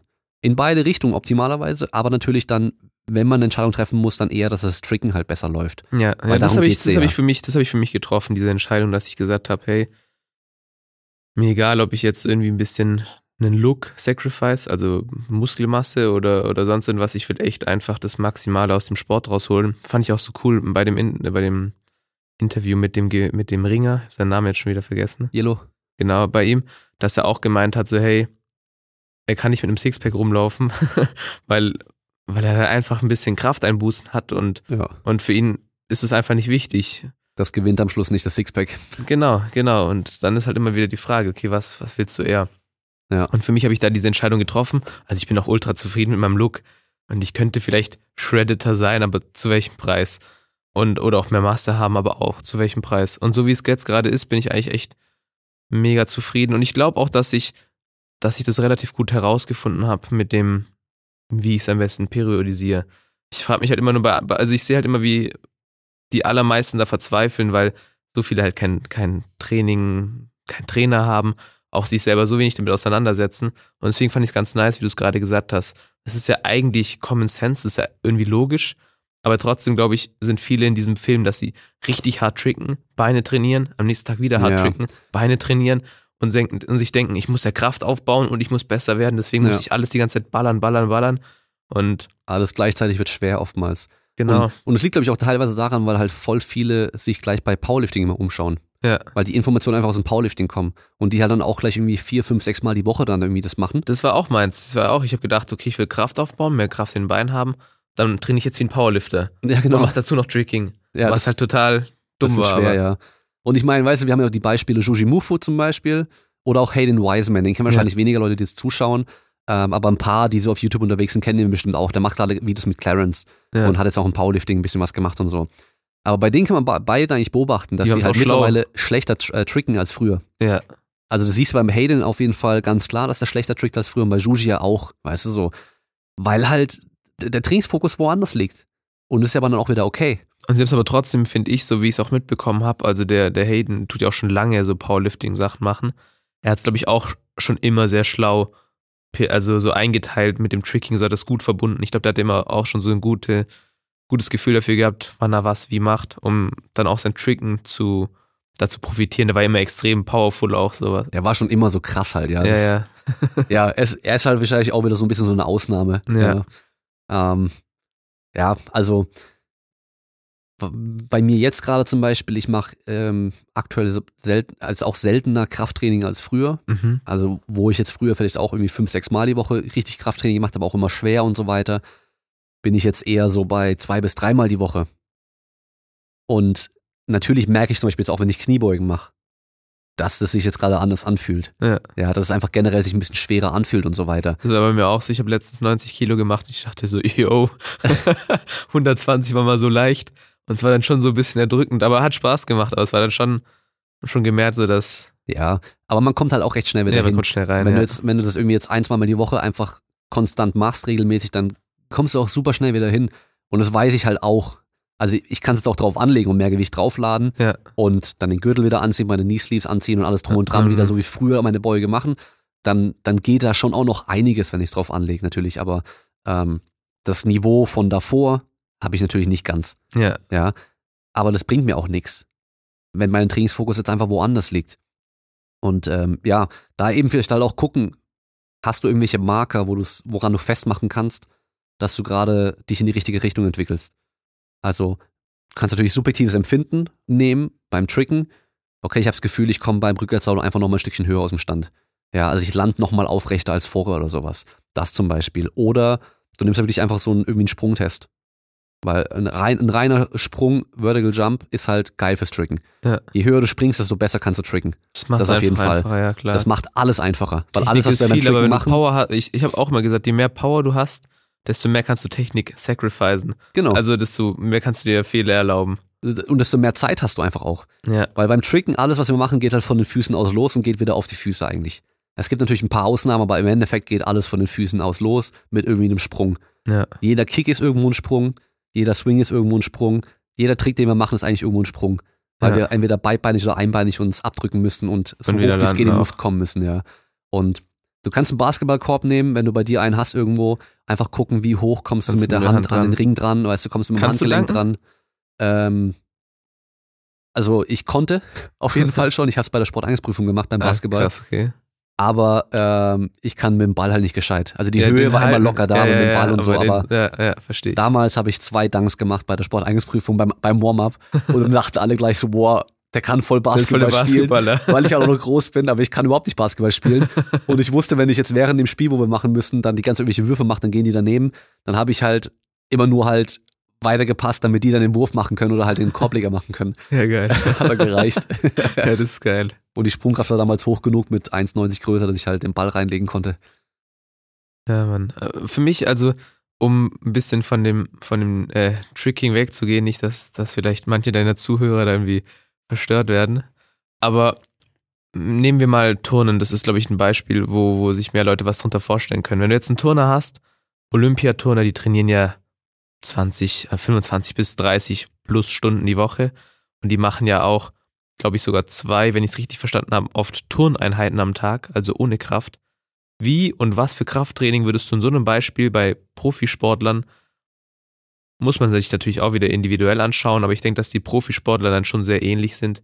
Wenn du jetzt jemand hast, der trainiert 25 plus Stunden die Woche, also ich bin auch gerade schon stolz, dass ich meistens, ich habe fast immer über 20 Stunden die Woche, bin ich auch schon ziemlich froh drum, auch ohne den und sowas, mit denen und so ist noch mehr, aber genau, also du hast jemand, trainiert 25 Stunden plus die Woche, macht zwei Turneinheiten am Tag. Was für Krafttraining würdest du da wie oft einbauen jetzt so? Vom, vom, also so ungefähr natürlich jetzt nicht, Ja. dass man da jetzt den perfekten Plan ausgearbeitet hat. Das, Du weißt ja nicht, an welchem Tag jetzt was gemacht wird. Ja. Also ob einem Tag mehr Barren und und Reck oder sowas gemacht wird oder ja. Das ist äh, sehr schwer, das so allgemein zu sagen, weil erstmal guckst du den Athleten an und schaust, wo von oder wo, was ist so die größte Baustelle, wo können wir noch am meisten rausholen. Also ist es zum Beispiel im Oberkörper so eine Zugkraft oder eher die Stemmkraft oder ist es halt dann vielleicht eher einfach sind es die Beine, die zu schwach sind oder weißt du, wenn wir da so eine, so eine große Sache haben, dann erstmal die natürlich in Fokus nehmen. Ähm, die Trainingseinheiten an sich sind immer Ganzkörper. Das geht halt nicht anders, weil wir machen da kaum oder man macht da natürlich schon, aber im Endeffekt wenig isolierte Sachen.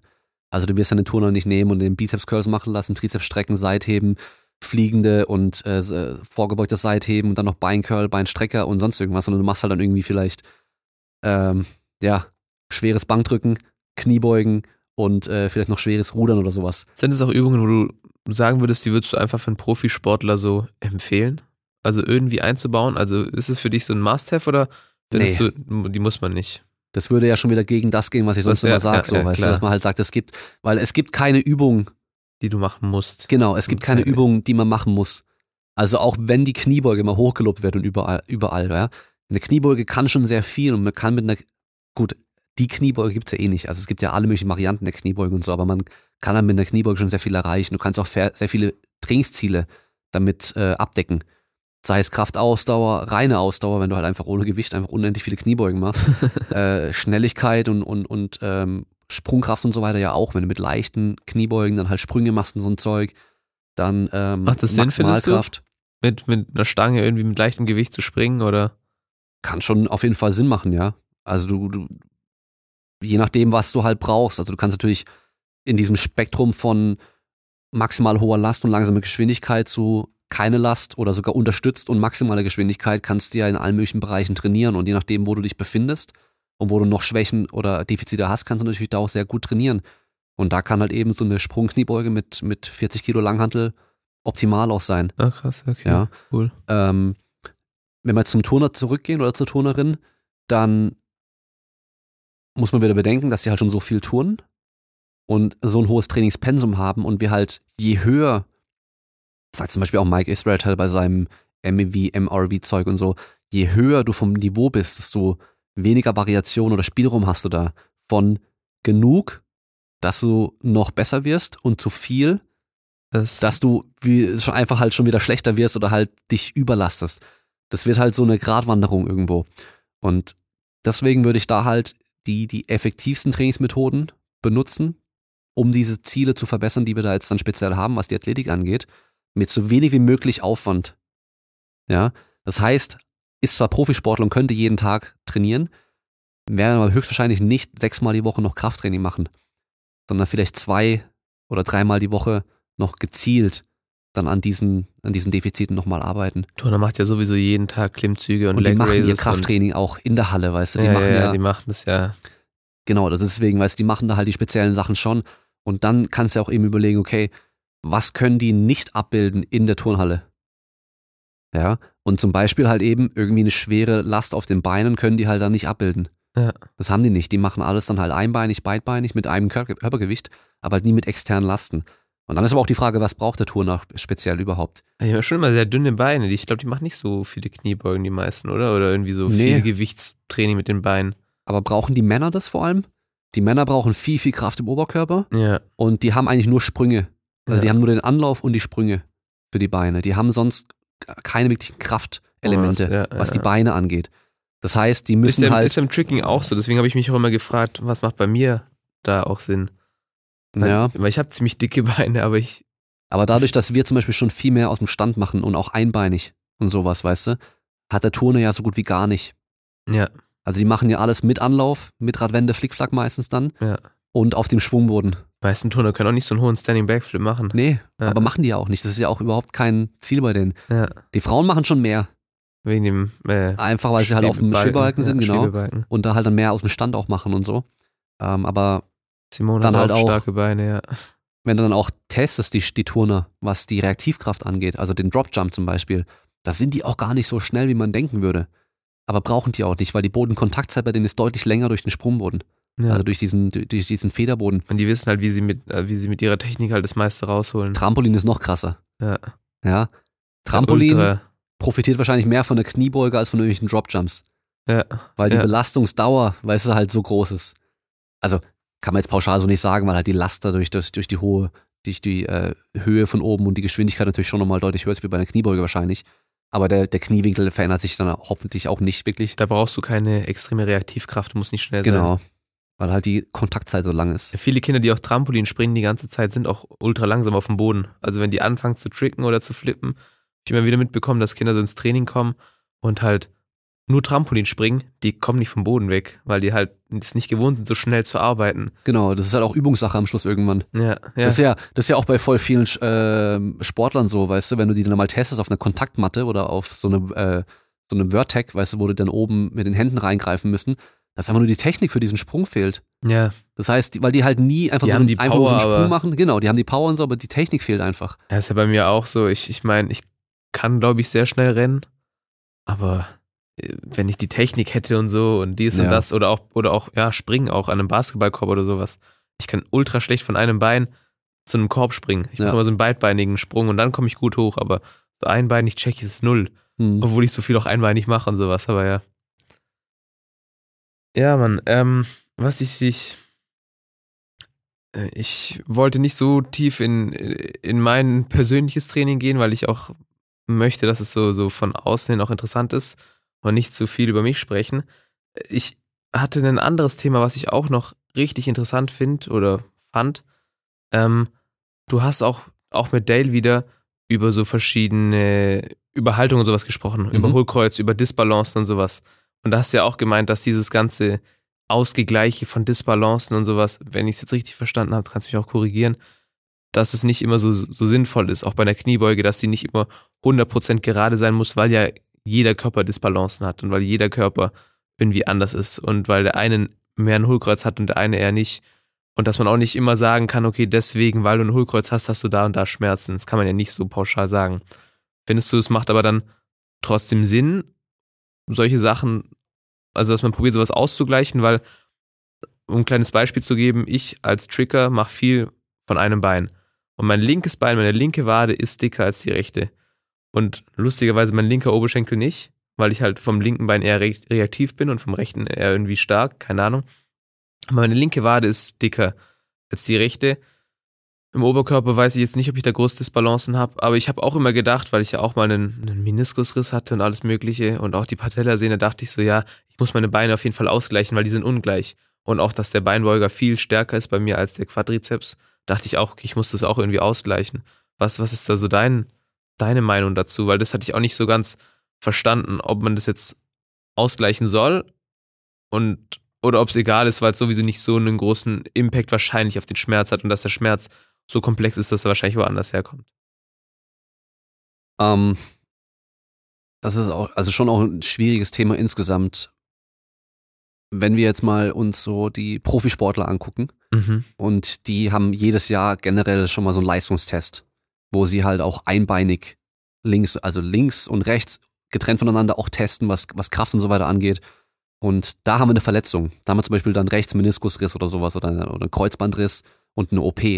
Dann kann man sich die Daten, die wir halt schon haben, wieder anschauen und kann sagen, okay, wir wollen das rechte Bein wieder auf das Niveau von früher bringen.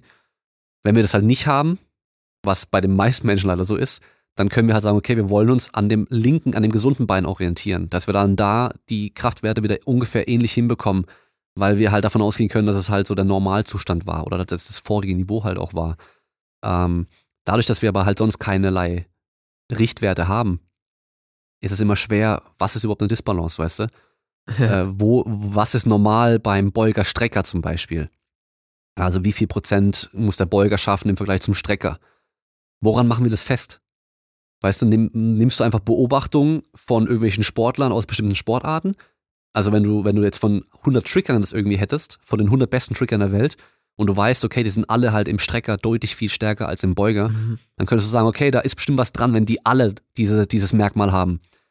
Wenn du dir dann die Sprinter anschaust, die sind auf einmal alle deutlich im Beuger stärker als im, im Strecker verhältnismäßig, als normale Population, dann könntest du auch sagen, okay, wahrscheinlich führt das dazu, dass die halt dann schnell sprinten können oder weil sie halt schnell sprinten können, sind sie so. Oder weil, weil sie ihr Training halt so machen, ist es halt auch wieder mhm. so, weißt du.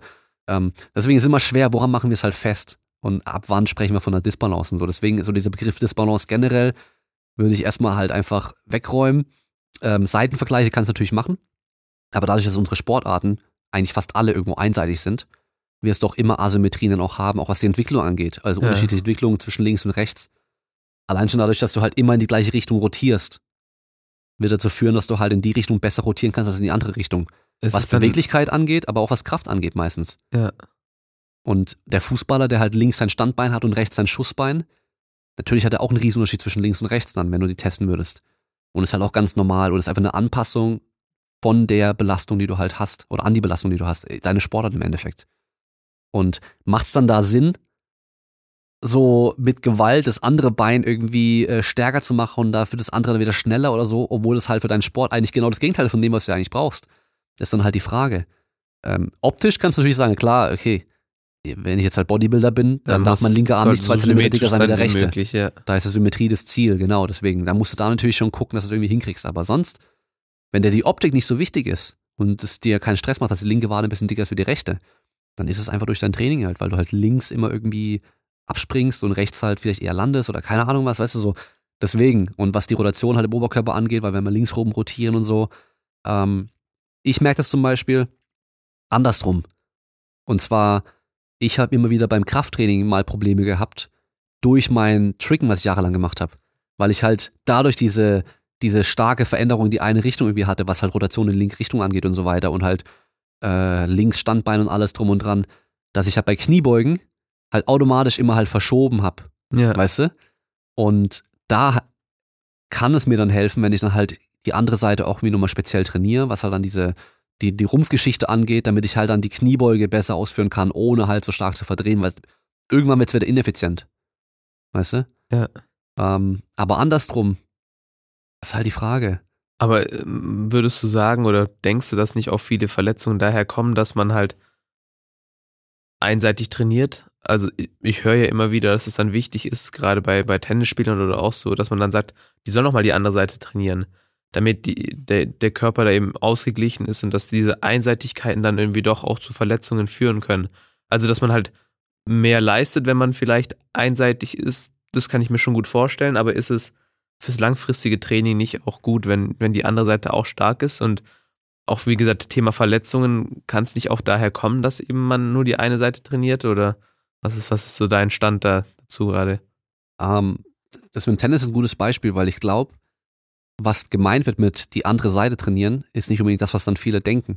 Und zwar der Tennisspieler, der mit rechts Tennis spielt, der muss dann nicht mit links Tennis spielen.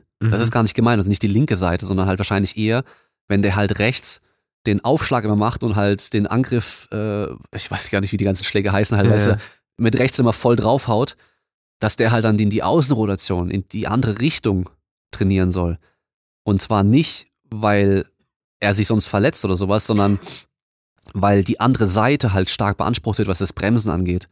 Weißt du? ja, Das heißt, wenn du halt den, den, den Aufschlag machst beim Tennis, hast du ja dann erstmal das Schlägergewicht, du hast deinen Arm und du beschleunigst es ja ultra schnell, das Ding, und haust auf den Ball drauf. Und wenn du den Ball getroffen hast, danach schwingt dein Arm ja dann vorne runter, zur Seite, glaube ich, sogar noch ein bisschen links rüber, wenn du Rechtshänder bist. Und das dann abbremsen können. Das ist dann natürlich wieder eine, eine eigene Fähigkeit. ja. Also diese Exzentrik im Endeffekt. Dass man das halt gezielt trainiert. Also im Endeffekt die andere Seite, weißt du? Genauso wie der Baseballspieler. Beim Baseball ist es noch krasser. Also beim Baseball, der Wurf ist somit einer der schnellsten Bewegungen irgendwie im Sport, die es gibt. oh, krass. Ähm, Okay. von, der, von der Geschwindigkeit her. Ähm, weil der Arm halt so schnell da geschleudert wird. Weißt du? Und dass man halt dann eben da die andere Seite, also eben dann die Rückseite von, von der, vom Schulter, vom Arm und so weiter, dass man das dann die halt trainiert. Gegenspieler halt. Genau. Und gar nicht mal den linken Arm, weil der linke Arm ist beim Baseball auch wieder egal, bei einem Werfer. Ja. Weißt du, der linke Arm macht ja nichts. Ja. Der wirft ja keinen Ball. Und Wie wenn du beim Springen sagst, dass du halt nicht nur die Beschleuniger trainierst, sondern halt auch die Muskeln, die dich eben abbremsen. genau, genau. Und dann halt auch für eine Seite reicht es dann wahrscheinlich. Also wenn ich mit dem linken Bein immer abspringe und auf dem linken Bein land, Ja. dass ich sozusagen beschleunigen kann mit dem linken Bein, aber auch mit dem linken Bein bremsen kann. Genau. Dass das halt wichtig ist. Genau. Aber wenn dein rechtes Bein halt nie irgendwas macht in der Richtung, Dann ist eigentlich egal. dann ist es ja eine Qualität, die du da gar nicht brauchst. Und klar, wenn wir dann so komplexere Sportarten angucken, ähm, nehmen wir die ganzen Spielsportarten, wo halt viel ähm, Unvorhergesehenes passieren kann. Allein, dass du Gegner hast, weißt du, dass das Spiel immer anders abläuft und so weiter. Dann ist natürlich die Frage, okay, hier kann so viel passieren. Da wollen wir schon irgendwie alles auch gut trainiert haben. Und halt nicht nur mit dem linken Bein abbremsen können, sondern mit dem rechten Bein natürlich, weil ich mache auch mal mit rechts dann den, den Schritt oder mit links den Ja, Schritt. auch, ich habe auch gehört, so dass im. Basketball, dass Michael Jordan, wenn ich es richtig weiß, habe ich so ein Video gesehen, er ist immer mit dem gleichen Bein abgesprungen und auf dem gleichen Bein gelandet. Und, wenn, und dann hat er sich, glaube ich, mal deswegen sogar verletzt, weil er durch die Situation auf dem anderen Bein gelandet ist. Und er hat es aber immer vermieden, auf dem, auf dem rechten Bein, glaube ich, war es, zu landen. Hat halt immer den Dank gemacht mit links. Wenn dann irgendwie der Luft umgestoßen wurde, hat er sich mit links auch gefangen. Und dadurch, dass er halt aufs rechte Bein einmal gefallen ist, hat er sich sofort verletzt. Weil er halt einfach, weil, weil er nicht nur den Sprung, weil er, wenn er wenn den Sprung alleine trainiert, macht er ihn immer genau gleich. Ja. Springt links ab, landet links. Aber wenn du dann halt umgetackelt wirst und du kannst da nicht auf links landen, dann bist du halt, Ja, kann sein. kannst, halt- ist halt die Qualität im anderen Bein nicht so ausgebaut. Es kann sein, dass es das war. Es kann sein, dass das Bewegungsmuster halt dann sehr komisch war, dass die Position komisch war, der Winkel, die Kräfte. Da kommt dann wieder so viel rein bei so Verletzungen. Aber ja, das sind ja wieder Verletzungen mit irgendwie Gegnereinwirkungen und das ist immer ein ähm, bisschen anders. genau. Das ist dann muss man wieder unterscheiden zwischen so Überlastungserscheinungen oder halt so Sachen, ja. Ähm, und dann halt, was halt Haltung und Schmerz angeht, da wissen wir ja, dass es da keinen wirklichen Zusammenhang so gibt. Also nur weil du halt eine bestimmte Körperhaltung hast, wenn du Leute auf der Straße anschaust und du siehst, okay, hat voll den Geierhals und den Rundrücken, dann kannst du nicht gleich sagen, dass der halt Rückenschmerzen hat deswegen. Hat, ja. gibt Leute, die haben die, die komisch aussehendsten Körperhaltungen, die haben gar keine Schmerzen, keine Probleme. Und andere, die haben die, die von außen schönste Haltung so, weißt du, was Aber man so denken würde, aber die ja. haben Schmerzen die ganze Zeit. Und ähm, da ist jetzt zum Beispiel eher dann Bewegung wichtig. Weißt du, hast du viel Bewegung, dann ist schon mal gut. Das macht schon mal viel aus. Also viel Bewegung meistens dann besser als gar keine Bewegung. Bei mir auch. Ich schlafe echt, ich schlafe immer auf dem Bauch im, glaube ich, miesesten Hohlkreuz. Also, Ja. und ich habe auch nie Probleme. Und andere sagen, wenn ich so schlafen würde, wäre wär mein Rücken gebrochen. ja, Und ich merke bei mir nichts. Ich hatte in meinem Leben noch nie Rückenschmerzen. Noch nie. Nichts im Rücken. das ist schon Und mal dann- gut. Ja, dann Die hab ich meisten auch kriegen ja Rückenschmerzen irgendwann. Oder Ja, irgendwann ja. mal haben sie mal Rückenschmerzen. ja, ich hoffe, dass mit der Bewegung das, dass ich jetzt gerade da ein bisschen vermeiden kann. Aber ich hatte echt noch nie Probleme im Rücken. Deswegen habe ich mich auch immer gefragt, hey, muss ich auf dem Rücken schlafen? Weil auf dem Rücken kann ich nicht einschlafen. Ja, da sind wir wieder beim Thema Liebschau und Bracht zum Beispiel Ja, genau, mit ihrem ja. Schlafdings da und so, weißt du, das ist ja auch wieder, das ist dann, das ist halt das, das nächste größte Problem eigentlich bei diesen ganzen, ich nenne es immer Gurus oder Scharlatane. Also oftmals sind es ja Scharlatane, weil sie halt Sachen reden, wovon sie keine wirkliche Ahnung haben oder halt einfach Falschaussagen auch machen. Oder halt eben Gurus, weil sie halt dann diese ganzen Qualitäten von einem Guru so erfüllen. Und eine der großen Sachen ist halt immer, dass die so viele Nocebos verteilen. Eben, wenn du so schläfst, dann kriegst du Schmerzen und ist es schlecht für das und das. Schläft ja so ein richtig Schmerz, ne? Ja, aber es, es ist halt nicht so, weißt du. Oder wenn du das hier und das hier nicht trainierst oder die und die Übung nicht machst, dann ist dein Knie nicht bulletproof. Ja. Oder, oder, weißt du, halt einfach so viele Sachen, dass die Leute, den Leuten wird dann immer irgendwie Angst gemacht irgendwo. Oftmals bestimmt unabsichtlich, ja. Aber die Leute haben immer dieses, diese Angst, irgendwas zu verpassen. Dieses FOMO-Syndrom, Fear of Missing Out. Ah, ich mache jetzt aber das und das Training noch nicht. Und der und der sagt aber das und das noch und ich nehme das Supplement nicht. Oder der hier sagt, weil das hat mir letztens einer angeschrieben, ähm, weil ich habe in der, in der Instagram-Story, äh, ich weiß gar nicht mehr von wem das war, was geteilt gehabt mit, dass die, diese ganzen Biohacker, keiner von denen will irgendwie mal nur einfach so, weißt du, so progressives äh, Training machen über Jahre hinweg und sich einfach mal ausgewogen ernähren.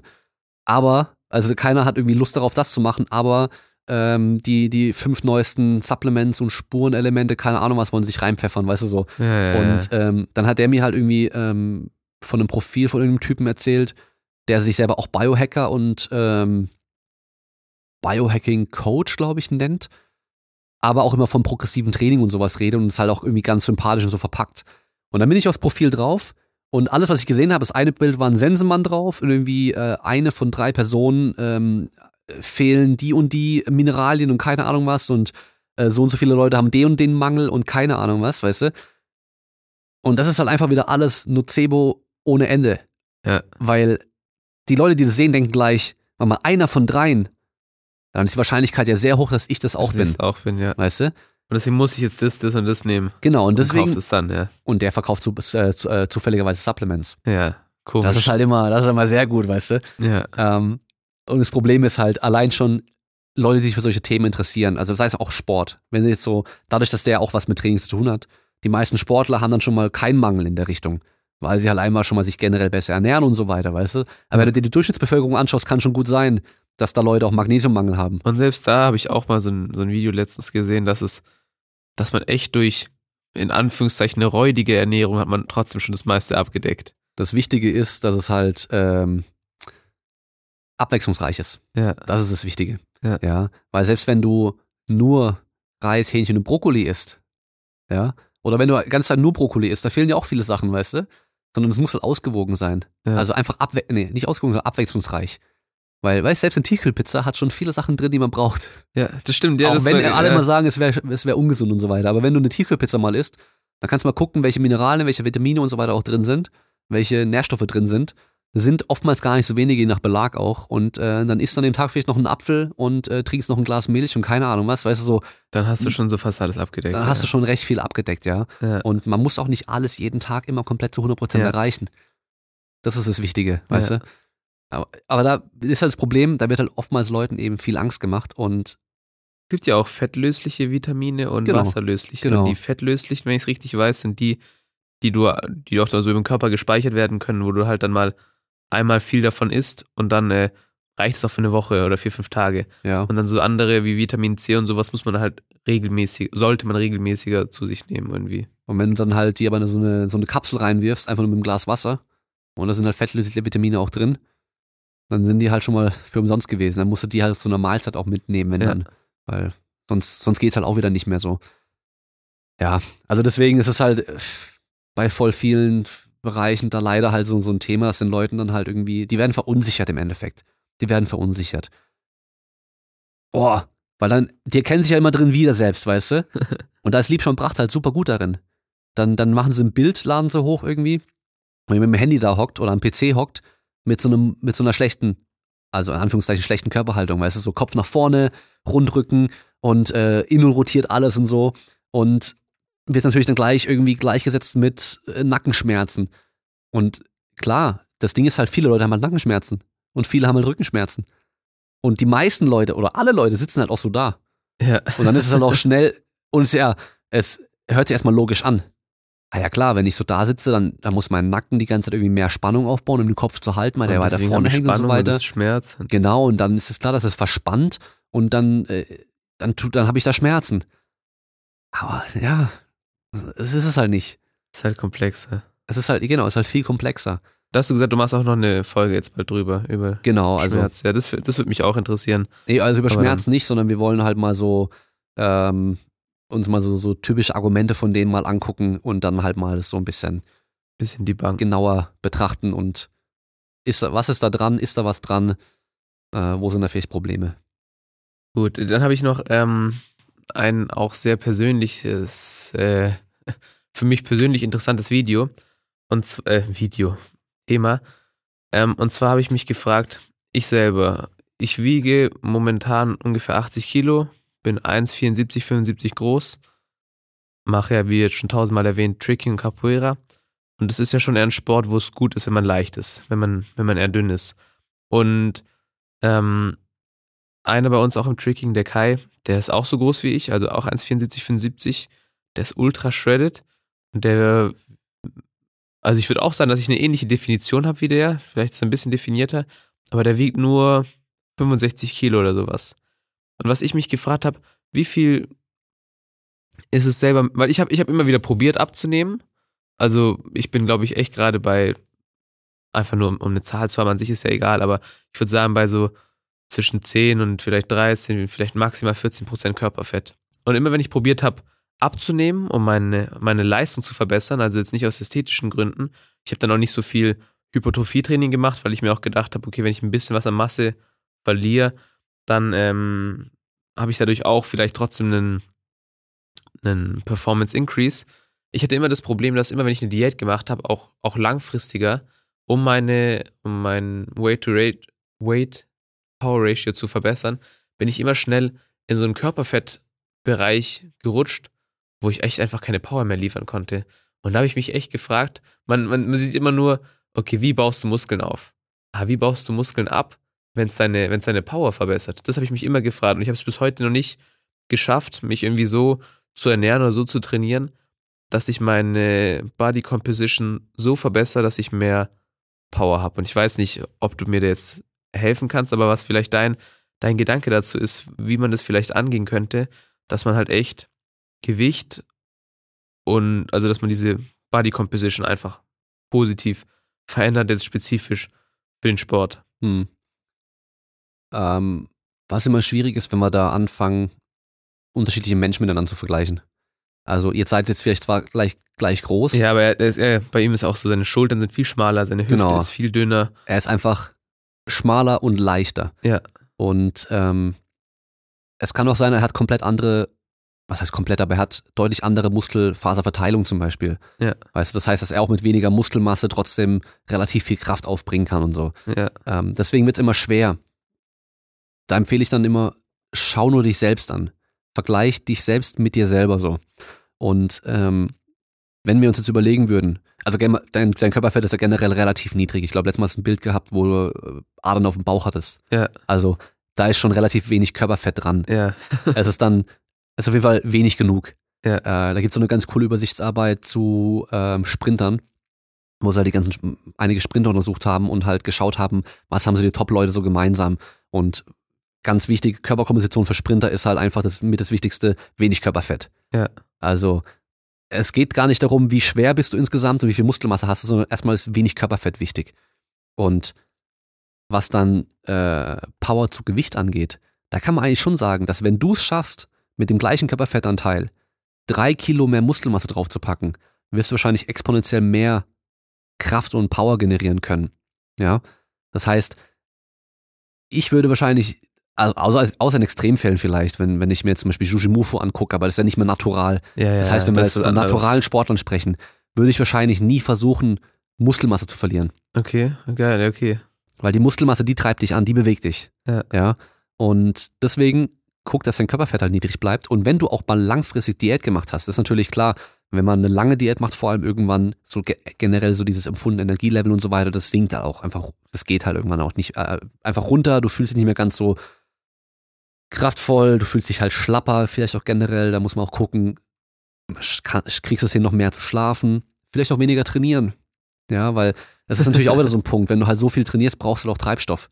Ja. Und ähm, das ist auch wieder so ein Punkt, wo man sagt, okay, steht die Leistung im Vordergrund oder halt einfach dieses Körpergewicht reduzieren im Vordergrund. Ja. Weil, Das soll man vielleicht phasenweise machen halt auch. genau, Kaloriendefizit langfristig ist halt für Leistung nicht optimal. Ja, ja, das das, ist auch habe ich immer gemerkt. Ich habe hab auch immer da gedacht, oh, Powerlifting und dies und das und dann noch eine Diät machen und Ja. dies und dann gehst du ins Training und du machst gar nichts. Ja, du genau. gehst hin, du kannst gar nichts machen. Ja. Und da habe ich eine Zeit lang halt mal echt auch so, also ich esse immer im Schnitt 3200, manchmal 300, manchmal 400 Kalorien. Ich denke so, mein Maintenance ist schon so bei 3,3 irgendwie. Und ich habe ein paar Mal dann auch vor der Session immer so geplant, vor der größten Session in der Woche, habe ich am Abend davor immer so fast 4000 Kalorien gegessen, gut geschlafen und dann davor wirklich fast nichts gegessen und dann einfach eine Banane direkt vom Training. Hatte ich echt immer am meisten Power und ich war auch immer gut regeneriert. Und Mhm. auch wenn ich immer generell einfach viel gegessen habe, konnte ich jede Session abliefern. Ja. Mich echt immer richtig so, oh, jetzt bin ich wieder fit. Wenn, wenn die Kalorien über die Woche immer konstant waren. Das habe ich schon immer gemerkt. Ja. Also ich habe äh, einen im Coaching, die hat jetzt auch ähm, länger Diät gemacht und die hat jetzt wieder angefangen, einen leichten Überschuss zu fahren und die sagt halt auch, es ist halt einfach voll krass, auch Ja, viel Bankdrücken geht, auch. jede Woche wieder kann sie Gewicht draufpacken und so, es geht einfach halt voll voran und ja, Nahrung ist halt Treibstoff. Ähm, anderes Beispiel bin wieder ich, weil ich habe jetzt 10 Kilo abgenommen. Einfach nur dadurch, dass ich halt bessere Lebensmittelauswahl getroffen habe. Also Ja. keine Kalorien zählen oder sowas. Und einfach nicht mehr essen wie so ein Idiot einfach. Einfach mehr unverarbeitet wahrscheinlich. Gar nicht mal. Ich habe einfach geguckt, dass ich halt äh, bei jeder Mahlzeit halt eine ordentliche Eiweißquelle drin habe, die halt vielleicht einfach nicht so viel Kalorien hat. das war's eigentlich im Endeffekt. Okay, ja. Also halt auch, ich, ich esse gerade nicht mehr, nicht mehr außerhalb, das Ja, zum Beispiel. Das ich habe halt wieder was. Ja. vorher eine Zeit lang irgendwie fast jeden Tag, wo, wo ich hier war, mir dann irgendwie äh, ein Jufka, ein Döner oder Lammatschun oder irgendwas geholt. Da sparst du schon Kalorien ein. Mehrmals die. Woche auch Pizza geholt und so ein Zeug, weißt du, und Tiefkühlpizza waren halt einfach generell mal zwei, sowieso. Ähm, habe ich jetzt aber auch wieder erst gemacht, aber ich habe jetzt welche gefunden, hat eine nur 700 Kalorien und äh, 41 Gramm Eiweiß. Ja, das da heißt- gibt's, gibt's ganz gute tatsächlich. Das heißt, ich spare schon mal pro Pizza 300 Kalorien und habe sogar mehr Eiweiß mit dabei. ja, was ja auch mehr sättigt, wenn ich es richtig weiß. Also Eiweiß generell. Langfristig auf jeden Fall. Ja. Und also auf, äh, generell, ich habe 10 Kilo abgenommen und bei mir zum Beispiel das Tricken geht viel besser. Ja. Also die ersten Male, wo ich noch, wo ich dann äh, Saldos gemacht habe und sowas, Alter, das war schon übel, weil halt einfach 10 Kilo mehr Gewicht dabei waren. Ja. Und also bei mir hat sich das jetzt gelohnt, aber bei mir ist halt hauptsächlich Körperfett runtergegangen. Aber da war auch genug. Wenn du aber dann schon so weit bist, dass dein Körperfett niedrig genug ist und es wirklich dann schwer wird, den noch mehr zu reduzieren, dann wirst du wahrscheinlich in der Leistung auch einiges merken. Und Ja. dann lohnt es sich auch nicht mehr. Und ähm, ja, Hayden Wiseman, Clarence Kennedy, den kennen wahrscheinlich auch, krass. viele. Ja, den kenne ich, ja.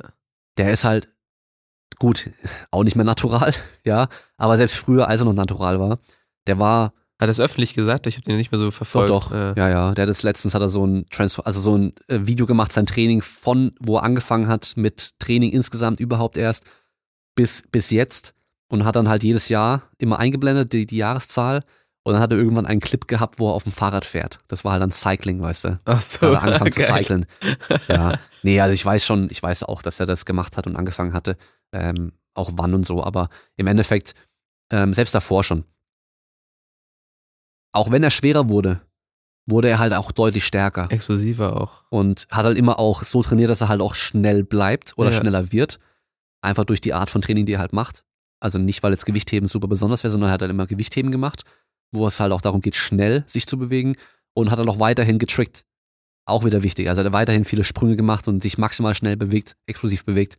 Und dadurch wurde er auch da immer besser. Ja, das heißt, ich würde eher gucken, halt deinen Körperfettanteil so gut wie es geht, niedrig. Versuch sogar Muskelmasse aufzubauen, wird halt auch schwer, wenn du den Körperfettgehalt niedrig halten willst. Ja. Aber mach wieder Training, was dich stärker macht im Endeffekt, ja.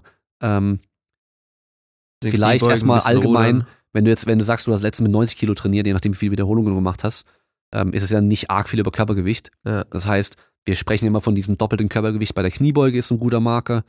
Ähm, also das heißt, wenn du halt die Ja, das, ich hätte es schon geschafft. Bei mir war es auch eher der Gedanke so, ich hatte es halt ewig nicht gemacht und ich und wollte ist nicht, anstrengend wahrscheinlich. ja, aber ich wollte auch keine fünf Tage Muskelkater haben. Also ich hätte, ja, bei meinem One Rep Max waren 175 Kilogramm okay. und ich habe auch 140 schon auf, auf 10 Wiederholungen gebeugt. Okay. Also ich denke, dass ich easy eigentlich auch jetzt mit 120, 8 Ja, okay. Also dann bist du da bei einem, also schon auch beim guten Niveau. Also die, das doppelte Körpergewicht, also die 160 dann, wenn du die halt auf eine schaffst, auf jeden Fall, wäre halt schon mal gut, dass die Ja. einfach auch wieder drin ist. Geht wahrscheinlich jetzt auch noch, ja, wenn du es drauf schon, anlegst und geht, mit ein paar ja. Einheiten auf jeden Fall, ähm, dass das halt gegeben ist. Und ab dann, da du dann schon auf einem Niveau bist, wo man sagt, okay, einfach stures Pumpen, also so Bodybuilding-Training vor allem nicht und halt auch kein einfach nur reines Maximalkrafttraining, Ja. ähm, wird dich dann noch deutlich besser machen. Kann man halt schon sagen, okay, wir fangen halt an, spezieller zu trainieren. Was brauchst du, welche Qualitäten? Ja, das heißt, wie kriegen wir die Muskulatur dazu, schneller zu kontrahieren? Ja, und dann kommen halt eben so Sachen wie Sprünge rein. Eben zum Beispiel auch vielleicht diese Kniebeugen mit Sprung, weißt du? Mhm. ähm, irgendwelche Gewichthebervariationen. Ja, also solche Sachen, weißt du?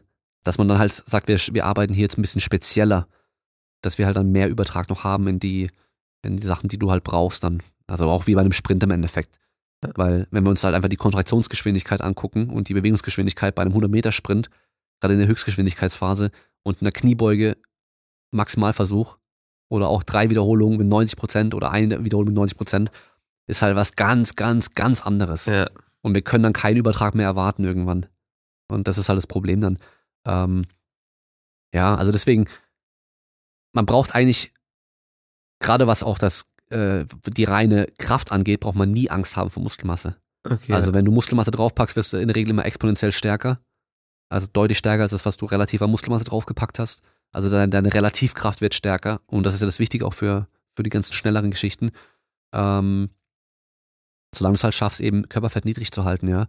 Und es Äh, könnte man natürlich auch auch- heißen, dass du ja. sagst, ich mache mal im Winter vielleicht, mache ich eine Phase, wo ich versuche, Muskelmasse wirklich gezielt draufzupacken und mein Körperfettgehalt geht auch ein bisschen höher. Und den nehme ich dann wieder runter danach dann, weißt du? Es geht ja meistens auch ein bisschen einfacher. Ja, ja, geht auch mal. einfach. Man So- hat ja so, hat immer so einen gewissen Setpoint. Habe ich so mindest, zumindest für mich herausgefunden, so ein Körpergewicht, wo ich, wo man sich leichter einpendelt so. ja genau, wo Ja. ich wieder, wenn ich, wenn ich einfach nach Hunger esse, nehme ich ab da nicht zu und nehme ich auch nicht ab. Und wenn ich aber schon so ein paar Kilo drüber bin, dann merke ich, dass ich keinen Hunger habe. Ja. Und komme schnell wieder runter. So. Das, ja, das stimmt. Ja, okay, doch, das ist eigentlich, also da hast du mir echt mega geholfen, weil das halt echt immer so was war, womit ich so gestruggelt hatte und wo ich so gedacht habe, oh, ich muss jetzt aber eigentlich auch so dünn werden wie die anderen. Und habe mich halt mit den anderen verglichen, weil Ja. halt, weil halt voll viele Tricker halt irgendwelche Ich hab- ich hab 16-jährigen letztens 50 Kilo Jungs sind und ich dachte dann so, oh, ich bin halt schon oh, von Natur einfach halt relativ massig und breit und dachte so, ja, Ja. jetzt alles an Muskelmasse auch am besten verlieren und so dünn werden, wie es geht und Ich habe letztens gesehen, Alexander Anderson hat in seiner Story sich gewogen. der Viet, was sieht der? Und der, pass auf, also für die, die das nicht kennen, das ist so ein, ein richtig krasser Tricker, so einer der besten der Welt, der macht so mit die krassesten Sachen überhaupt, kann man sagen. ja, Ultra schnell, ultra explosiv und richtig hoch bei allem und sowas. Der wiegt 58 Kilo. ist aber auch nur 1,65 groß oder so. Ja, also eben, ist halt auch sehr, sehr klein. Aber ja, nichts ist eine Aber- Feder. Aber da sind wir beim nächsten Punkt so. Selbst du, okay, du bist von der Größe her wahrscheinlich noch gut mit dabei, ja. aber ich bin mit 1,90 eigentlich so voll der Riese fürs Tricken so Ja, oder für so ja. Touren und sowas, ja. aber du kannst und- nicht 70 Kilo oder Nee. keine Ahnung was wiegen. Ich habe früher 64 gewogen auf 1,90 okay, und ich habe krass. dam damit habe ich angefangen zu tricken. Also ich weiß, wie es ist, wenn man sehr sehr leicht ist, aber halt keine Kraft im Endeffekt hast ja dann keine. Power, ja, das Genau. dann auch nicht wieder Das heißt, gut. das war sehr sehr schlecht. Also da Ja. war ich auch nicht bei ganz am Anfang, glaube ich, war ich nicht mehr bei Körpergewicht Kniebeuge. Ja. Ja, das heißt, äh, die 65 Kilo oder sowas, die konnte ich nicht bei der Kniebeuge Das beim heißt, die allerersten Masse, Mal. die du draufgepackt hast, hat dich genau. äh, athletischer, schneller gemacht. Die ersten Jahre, die hat, das hat mir so viel geholfen. Ich habe ja nur Krafttraining einfach gemacht. Also wirklich einfach nur so Powerlifting, Bodybuilding orientiert am Anfang, Mhm. vom, vom Training her, was ich gemacht habe. Einfach nur schwerer geworden. Und da konntest du wirklich sehen, wie die ersten Jahre, wie, wo ich einfach nur schwerer wurde, bis irgendwie, keine Ahnung, bis ich so 80 Kilo oder sowas hatte oder knapp drüber. Es war alles nur einfach extrem positiv. Ja. Und ab dann ging es aber irgendwann schon noch los. Okay, da war ich bei locker auch bei Dopp- doppelte Körpergewicht, Kniebeugen und so weiter. Bei dem damaligen Gewicht. Und dann war es dann schon irgendwann so, okay, so viel Krafttraining und dann selten Tricken, war dann halt nicht mehr so geil fürs Tricken irgendwann. ja. Und dann auch dann irgendwann nur noch so Krafttraining machen, was dann vielleicht fürs Tricken auch nichts mehr bringt. Irgendwann mal. Ja. Ähm, ja, aber wie gesagt, äh, da hat's geholfen, einfach nur Muskelmasse draufzupacken und währenddessen noch zu tricken so. Und auch wenn ich jetzt, klar, ich könnte jetzt auch schon sagen, okay, ich versuche meine Kraft so gut wie es geht zu halten und mein Körperfett weiter zu reduzieren, das wäre optimal. Ähm, aber meine Muskelmasse versuchen zu reduzieren, das wird nicht gut sein. Ja. Weil das ist mein Motor im Endeffekt. Ja. Ja. ja. Das, das, das leuchtet für mich ein. Ja, dann äh, vielleicht ist auch für mich eine, ein bisschen eine Motivation, wieder nicht mehr zu pumpen. Weil ich meine, äh, mir bringt es jetzt nichts, einen größeren Bizeps zu haben. Nee, Also da ist ja schon immer die Frage, wo hast du auch die Muskelmasse? genau. Und ja, wie gesagt, dickere Arme, also jetzt Bizeps, Trizeps zu trainieren, wird mich nicht einen besseren Athleten zum Athleten machen. Aber vielleicht mehr Kraft und Power halt Quadrizeps, Glut und, und Beinbeuger zu haben, dann wahrscheinlich schon. Ja. Und deswegen, ja, also ich denke, dass so, dass ich echt so einmal, zweimal die Woche, vielleicht zweimal die Woche Kniebeuge wieder einbauen werde. Muss ja dann auch nicht so viele Sätze sein, oder? Muss ja Nee. dann nicht, muss ja dann nicht auf Hypotrophie Nee, nee. 5 mal 10 und dann Nee, noch. auf gar keinen Fall. Das würde ich nicht machen. Das würde ich nicht machen. Also bleib sogar bei, we- äh, mach mal, tast dich mal am Anfang vielleicht sogar langsam ran mit, mit noch weniger Sätzen als normal. ja. Vielleicht ein, zwei Sätze nur. Und ähm, guck mal, wie weit du damit schon erstmal kommst. Und dann, du musst dich ja wieder erstmal dran gewöhnen, wenn du das eine Zeit lang nicht mehr so gemacht hast, ja. Wenn du weiterhin so viel noch tricken willst, weil sonst kann es eben halt sein, du machst halt dann wieder so viel auf einmal mehr und das schadet dir erstmal dann wieder. Ja, ja, ja. Du musst immer, immer bedenken, du hast halt nur so viel an, an Kapazität, was du halt an Belastung Aushältst. abbekommen kannst, so, oder aushalten kannst, genau. Und ähm, kannst dir auch so vorstellen, wie, wie halt ein Fass oder ein Eimer mit einem Ventil unten und dann läuft das Wasser in einer gewissen Geschwindigkeit unten raus und wenn du halt so schnell oben wieder einfüllst, was dann eine Belastung im Endeffekt dann ist, dann, dann läuft es nie über. Und wenn du jetzt aber auf einmal anfängst, da oben doppelt so viel reinzupacken an Belastung, also doppelt so schnell einzufüllen, das Ventil unten ist trotzdem gleich schnell. Ja, ja, dann Weil- läuft's halt. Genau, aber oben läuft einfach alles drüber. Und das sollte halt nicht passieren so. Ja, nice. Ja, doch, dann habe ich, hab dann, können wir auch nachher nochmal vielleicht drüber sprechen, was, was ich alles einbauen kann. Also so privat, Ja. weil es dann eher wieder auf für mich spezifisch ist. Ähm, ein allerletztes Thema, wo du jetzt gerade einen guten Übertrag so geschaffen hast, was mich auch mega interessiert. Ähm, das, das, was du gerade gesagt hast, von wegen, wie viel man, wie viel man verträgt an Volumen. Ich bin ja ein extrem, extrem großer Michael Phelps-Fan. Mhm. Und was der ja trainiert hat, wenn man dem glauben kann, was da gesagt wird, dass er ja, keine Ahnung, 10 Meilen oder noch mehr am Tag geschwommen ist, 20 Kilometer waren es, glaube ich. Hat ja auch extrem viel gegessen. Da habe ich mich auch gefragt, hey, wie, inwiefern kann ich auch das steigern, was ich vertrage. Weil im Endeffekt, der Körper passt sich an alles an, bis zu einem gewissen Punkt. Ich meine, man kann immer stärker werden, aber man wird wahrscheinlich nie, niemals so diese Kraft aushalten, wenn man von einem Hochhaus runterspringt. Also auf sowas kann man sich wahrscheinlich nicht hintrainieren. Aber ich habe mich gefragt, wie weit kann ich mich steigern, dass ich wirklich noch mehr Training vertrag? Also, dass ich halt, weil ich meine, je mehr Ausdauer und, und je mehr man verträgt, desto mehr kann man trainieren, desto mehr kann man ja auch besser werden.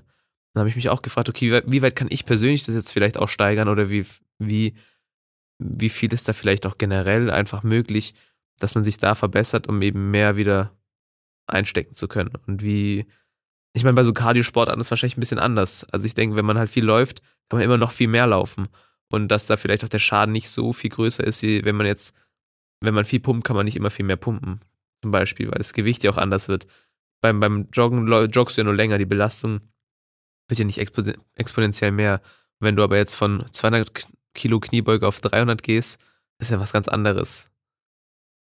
Ob das sowas anderes ist, weiß ich gar nicht, weil es ist ja immer entsprechend von dem, was du aktuell leisten kannst. Ja. Und es ist ja nur, das eine ist halt das Gewicht, was wir draufladen, das andere ist halt der, der, die Kilometer, die wir halt ähm, im Endeffekt dann laufen. Ähm, wo du hinkommen kannst, das ist so ein Ding, das kann man natürlich nicht sagen. Das ist genau das gleiche wie, wie stark du werden kannst, wie schnell du rennen kannst und so weiter. Das kann man nie prophezeien, so. Das geht, geht leider nicht. Ähm, was man aber machen kann, ist halt irgendwie Schritte sich zu überlegen, wie man an dein persönliches Maximum kommen kann, so. Und da kannst du dir halt einfach wieder vorstellen, wie, also wie bei der Homöostase die Waage im Endeffekt. Auf der einen Seite hast du Belastung, auf der anderen Seite Belastbarkeit. Und das ist im Endeffekt, versucht den Körper da immer in die Waage zu kommen. Das heißt, wenn du, wenn du auf der Seite Belastung mehr draufpackst, dann kippt das Ding ja ein bisschen. Ja. Und dann passt dein Körper sich so an, dass halt mehr Belastbarkeit wieder draufgeladen wird. Das heißt, du hältst mehr Belast Belastung aus und bist wieder in der Waage dann drin. Wenn du jetzt aber anfängst, zu viel auf die eine Seite draufzuladen, zu schnell vor ja, allem. Wie mit dem Ventil halt, was du gesagt hast gerade auch. Genau so, genau. Wenn du halt einfach zu schnell das dann drauflädst, dann, dann hast du halt ein Risiko für Verletzungen. Verletzungen, Überlastungserscheinungen, solche Geschichten. Und selbst Übertraining irgendwann sogar. Also ja. das ist ja das extreme Beispiel. Dann, wenn du halt zu schnell zu viel machst und das dann auch beibehältst vor allem, dann kommst du irgendwann ins Übertraining rein. Und woran du das jetzt festmachen kannst, ob du jetzt ähm, genug steigerst, damit es halt dann eine Anpassung gibt, ist ja einfach deine Leistung. Ja, das heißt, du hast vielleicht irgendwelche Marker in deinem Training, Leistungsmarker, an denen du das irgendwie festmachen kannst, dass du eine Orientierung hast, okay, hier geht's voran. Das heißt, ich mach's gerade richtig, ich mach gerade gut äh, genug, dass ich eine, die, dass die Störung groß genug ist von meinem System, damit es sich weiter anpasst ja. und ich dann mehr Belastbarkeit im Endeffekt habe und damit auch mehr Leistungsfähigkeiten habe. Wenn aber die Leistung stagniert, dann ist die Frage, okay, habe ich mich noch gesteigert gehabt und jetzt stagniert es erst, dann bin ich wahrscheinlich nicht mehr bei, bei genug jetzt, weil je besser du wirst, desto mehr hältst du auch aus. Das heißt, da musst du wieder noch mehr drauf packen. Das ist wie mit dem Abnehmen. Ja. Weißt du, wenn du halt Kaloriendefizit fährst am Anfang und du dann irgendwann abgenommen hast, dann musst du weiter ins Defizit gehen, weil mit dem niedrigen Körpergewicht verbrauchst du auch weniger Energie. Ja, ja bei weniger Bewegung wiegst, im Alltag und so weiter. weniger Kalorien, ja. Genau. Und dann musst du wieder weiter runter. Und hier bei der Belastung genau das gleiche. Du musst dann wieder weiter hochgehen, damit du dich weiter anpassen kannst. Wenn es aber so ist, dass deine Leistung auf einmal stagniert, weil du vielleicht dann zu viel gemacht hast, dann musst du halt wieder gucken, okay, habe ich zu viel gemacht? Und das kommt dann oftmals damit einher, dass man halt eben so Überlastungserscheinungen bekommt. Also dieses Overreaching nennt man es dann erstmal nur, Ja, ja. bevor man ins, äh, ins Übertraining reinkommt. Also Overreaching äh, kann sich in vielen verschiedenen Aspekten äußern. Sei es vielleicht einmal. Lustlosigkeit, Müdigkeit, Schmerz auch manchmal. Schmerzen, genau, ähm, schlechter Schlaf oder extremer Hunger die ganze Zeit oder sogar auch Appetitlosigkeit. Also, weißt du, es kann sich so einfach, du merkst einfach, okay, dein System ist irgendwo zu, zu stark gestört. Und da ist dann auch wieder schwer, weil wir halt, dadurch, dass die meisten, die hier zuhören, keine wirklichen Profisportler sind und uns nicht nur um den Sport kümmern müssen, sondern eben noch ein komplettes Leben drumherum haben. Ja, auch Stress hat und alle möglichen Genau. anderen Ein- Das ist, das ist im Endeffekt auch alles Belastung. Ja, Das sind auch alles Stressoren. Das heißt, die können positiv als auch negativ sein. muss man mit einrechnen, ja. Und äh, positiv und negativ sagt ja eigentlich nur, dass du halt eine, eine positive Reaktion darauf hast oder halt eine negative Reaktion darauf hast. Im Endeffekt ist ja erstmal alles nur irgendwie ein Stressor. Und äh, deswegen ist es, muss es auch variabel bleiben irgendwo. ja Das heißt, wenn du jetzt mit einem mit einem neuen Job anfängst, wo du auf einmal mehr arbeiten musst, Kann sein, dass du weniger Leistung bringst. Dann solltest du vielleicht auch direkt schon mal vorher überlegen, okay, ich werde wahrscheinlich jetzt nicht mehr sechsmal die Woche zweimal am Tag trainieren können, Ja. sondern ich werde hier bewusst schon mal protektiv vielleicht, weißt du, ein bisschen reduzieren. Dass ich halt weiterhin trotzdem gut trainieren kann, aber halt dann eben nicht gleich in dieses, ja, Overreaching reinkomme, so, weil ich halt weiß, okay, auf einmal, ich schlafe erstmal weniger, ich habe mehr Stress und ich trainiere noch so viel, ich komme gar nicht mehr zur Ruhe, ich komme nicht mehr zu genug Essen und so weiter, weißt du. Und ja, klar, Ernährung ist auch nochmal ein Punkt, weil je mehr du isst, desto mehr kannst du auch vertragen wieder. Also was halt die Leistung auch angeht. Und ähm, das bei Michael Phelps war ja das Beispiel, dass der halt seine 8000 Kalorien am Tag immer gegessen hat. Das war auch das Coole bei mir. Ich habe auch gemerkt, als ich angefangen habe, mehr zu essen wieder. Also ich habe nie extrem gecuttet, aber ich habe mal mit so 2700 Kalorien gecuttet. Als ich angefangen habe, so 3, 4, 3, 5 zu essen, habe ich nicht zugenommen, weil ich habe die ganze extra Energie in den Sport wieder gesteckt. Ja, Das heißt, ich habe 3, 5, 3, 6 gegessen und es war halt echt so, ich habe einfach mehr Power gehabt. Meine Trainingssessions waren länger. Ich bin, habe mich immer fitter gefühlt, hatte mehr Lust aufs Training und deswegen war es gar nicht so, also war es eigentlich die bessere Entscheidung, wieder mehr zu essen. und zwar wahrscheinlich auch angenehmer. Ja, war weißt viel du, weil du angenehmer. einfach ents ja. entspannter essen konntest und wieder Ja, genau, ich konnte Sachen essen, konnte mehr essen, worauf ich Bock hatte und immer bis ich satt war, hatte einfach mehr Power so. Mhm. und hab, und hab mein Körpergewicht ist nicht zu, äh, ich habe nicht zugenommen oder so. Ja. Ja, das war schon nice.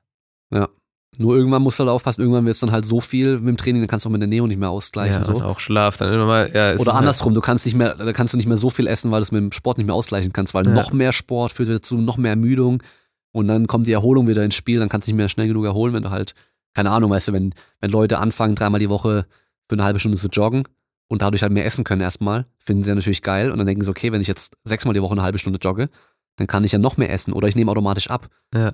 Und funktioniert vielleicht auch noch, wenn sie dann fit genug sind, aber wenn sie dann halt denken, okay, dann mache ich sechsmal die Woche eine Stunde auf einmal, dann ist es halt zu viel und das kann man nicht mehr ausgleichen dann. Ja, Naja, das ist dann, ja, aber da ist halt alles immer, ist immer schwer, weil da kommen halt so viele Faktoren immer mit rein, deswegen, ja, cool. Also wenn, wenn ich wenn ich so zusammenfassen müsste, dann habe ich heute auf jeden Fall gelernt, dass man halt, was ja auch wieder logisch ist, aber man muss halt jeden Fall immer individuell anschauen. Und man kann halt echt keine generalisierten Aussagen treffen. Und ja, doch, das, das fand, finde ich, fand ich echt, war mega nice, so diese, diese Einblicke, weil ich schon immer auch so dazu, immer so in dieses Muster gefallen bin, dass ich gesagt habe, oh, der auf YouTube hat jetzt das gesagt, jetzt trainiere ich auch so. Genau, was du vorhin beschrieben hast. Das macht ja voll Sinn, der ist ja auch voll beweglich. Und ja, wenn ich das mache, dann fühlt sich das auch gut an und so. Und deswegen mache ich das jetzt auch so. ja, Aber da, da einfach mehr auf die, auf sich selber zu hören wahrscheinlich auch und auf die richtigen Quellen zu schauen, hm, ist halt das Wichtige. Und du hast ja auch vorhin erklärt, wo man die richtigen Quellen findet oder wie man da mehr Ja. oder weniger suchen sollte. da habe ich, glaube ich, in der Folge mit dem Dale, haben wir ja auch gesagt, dass man aber halt auf jeden Fall gucken muss, dass man jetzt Dass nicht man einfach anfängt. Studien zu lesen, weil das Ja. kann natürlich auch relativ gefährlich sein. Ja, weil man interpretiert dann wieder das raus, was man, Ja. was man auch interpretieren will irgendwo. Und eine Studie alleine reicht halt nie aus. Das ist Ja. so das, das Wichtigste erstmal. Ähm, und dass man halt eben auch, auch weiß, was man halt damit anfängt. Eben, okay, ich kann mir auch die, die Daten angucken, ich weiß, was die Statistik da bedeutet, was die da gemacht haben. Ich kann vielleicht in der, im Versuchsaufbau, in diesem Experiment, was die gemacht haben, irgendwelche Schwachstellen auch erkennen. Ja, wenn ich zum Beispiel halt weiß, okay, die haben die Ernährung halt nicht kontrolliert oder so, weißt, wenn sie halt dann ähm, verschiedene Ernährungsformen miteinander vergleichen oder sowas. Oder die haben nur Fragebögen gemacht zum, zum Gucken. Ja. Ja, dann weiß ich halt, okay, Fragebogen ist erstmal halt sehr, sehr ungenau, weil die Leute halt einfach nicht ehrlich sind, bewusst teilweise noch unbewusst, ähm, und sich halt, und halt auch voll vieles einfach vergessen und es da auch nicht angeben, weißt du, so. Ähm, ja, das ist ja wie wenn ich dich jetzt fragst, so, okay, jemand kommt auf der Straße zu dir und fragt dich, oder wir fragen auf der Straße zehn verschiedene Leute, vor allem vielleicht ein paar, die auch übergewichtig sind, ähm, was sie die letzten Tage gegessen haben Ja. dann sind sie halt best und die haben sich vielleicht am Abend davor irgendwie, Ein keine Eis Ahnung, zwei so. Tafeln Schokolade nach der Pizza noch reingehauen. das sagen die halt vielleicht dann auch nicht, weil es ihnen einfach unangenehm ist. ja, klar. Und das ist ja auch verständlich. Ja. Weißt du, so deswegen, also das sind halt Fragebögen sind super schlecht bei solchen Sachen. Deswegen, man muss halt einfach wissen, ähm, was man damit anfängt. Und da reicht halt eben einfach so ein Grundkurs vielleicht so schon mal zu wissenschaftlichen Arbeiten und äh, vielleicht auch Statistik und äh, Methodik so. Ähm, ja, da hast mich ja auch gefragt, ob ich da irgendwas empfehlen kann. ja. Leider, leider nicht direkt. Ähm, ich habe es einfach an der Uni halt ähm, gehabt. Man Ja. kann auch bei den meisten Unis sich auch reinhocken. Jetzt gut, vielleicht wenn, wenn Corona alles durch ist und dann wieder normal Unterricht über stattfindet und sowas, ja. darf man sich oftmals einfach als Gastzuhörer in die, in die äh, Vorlesung mit reinsetzen.